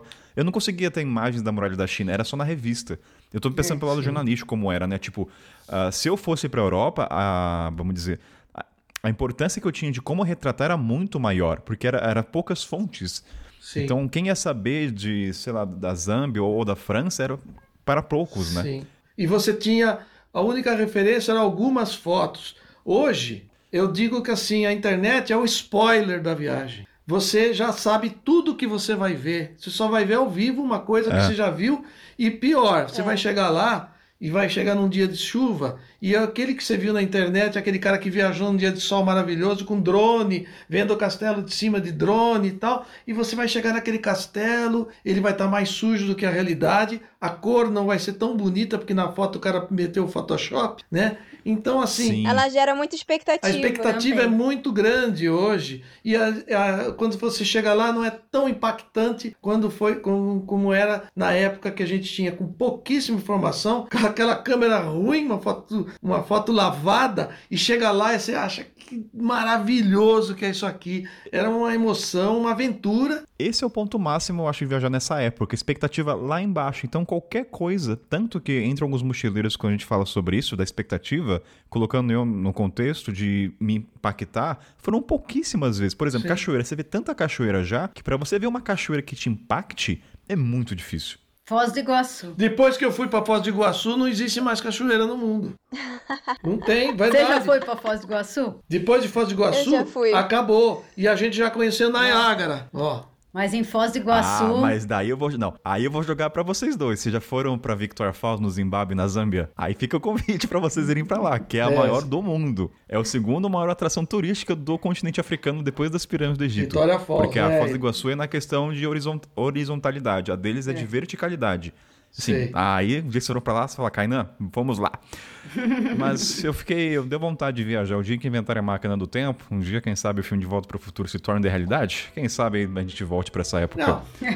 Mas sabe o que acontece? Viajar como era na nossa época, dá para você fazer hoje. É, talvez seja por isso que a gente curte o fato de descobrir novos destinos turísticos uma cidadezinha que ninguém, que pouca gente foi, no interior da França. Talvez agora a gente tem muita vontade de ir para a Cortina de Ferro, ali para a Eslováquia. O que, que, você conhece da Eslováquia? Que brasileiro vai para a Eslováquia? Só para Bratislava, que é a capital, porque é perto de Viena. Mas aí eu fui dar uma pesquisada, tem cada cidade legal. Hungria, nós fomos, atravessamos a Hungria de trem para chegar na Romênia e passava em cada cidade legal que eu falei, gente, nós temos que voltar para cá. É esse, é o mesmo, ah. é o sentimento que eu tenho de 1985, quando a gente conhecia pouco e tem pouca informação de certos lugares. Então você ir numa cidade como essas, é, lugares pouco conhecidos, vai talvez vai me devolver a sensação que eu tinha de desbravamento, de você conhecer um lugar que pouca gente foi e poder chegar com essa informação e falar: "Cara, você tem que ir para tal cidade na Hungria, é demais", sabe? E hoje o que, que eu vou falar pro cara? Cara, você tem que ir para Paris, tem uma torre de ferro lá, super legal, alta, chama Eiffel. Você entra lá e você sobe com o elevador, vai até lá em cima e você vê a cidade inteira. Ou então, você vai pra Itália, na Itália, cara, tem uma torre torta, que eu não sei como ela não caiu. Chama pizza. É, pô, assim não tem graça mais.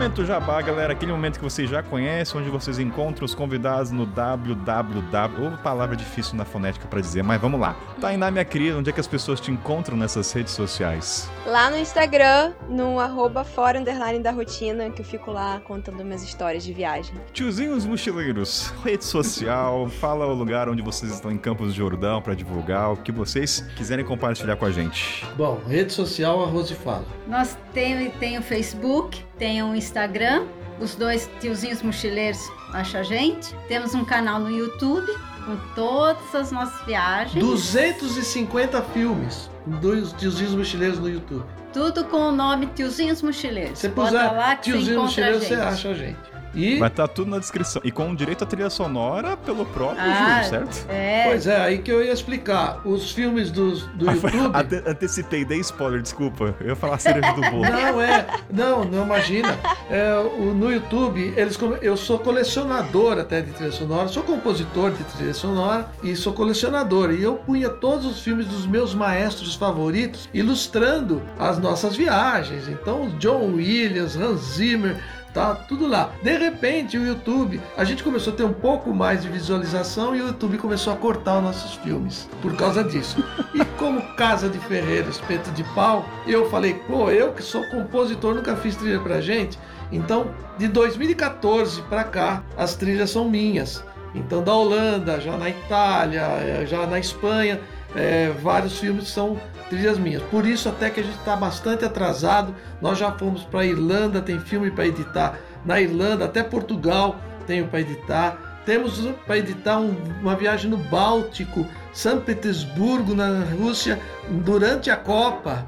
Os castelos do Reno e Alsácia e Lorena, com mais uma viagem de barco, Penichete, uma semana.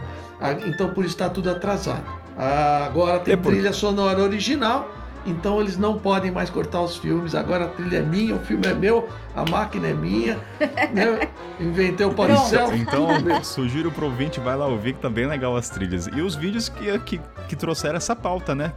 Não, ah. e temos que falar mais uma coisinha, desculpa. As pousadas mais charmosas de Campos do Jordão. É, quem quiser é. encontrar. Canadá Lodge e Piano Piano. São, a Canadá Lodge é uma pousada temática, ela imita uma estação de esqui canadense. E a Piano Piano é tudo de música na pousada, cada quarto é homenagem a um músico. Só indo lá para você ver. Então deixarei tudo na descrição aí pros ouvintes. Isso então aqui fica o meu agradecimento, Tainá, Ju, Rose, tiozinhos, mochileiros, obrigado pela conversa. E Imagina, quem sabe até a próxima, um né? Quem, quem, sabe até a próxima. Puxa, olha. Olha, três... história tem bastante ainda, viu? História Adorei. tem bastante. 3 horas e 20 foi muito pouco pra gente. Acho que bateu o recorde. Então, valeu, gente. Valeu, tchau, tchau. Grande abraço. Valeu, tchau. obrigada.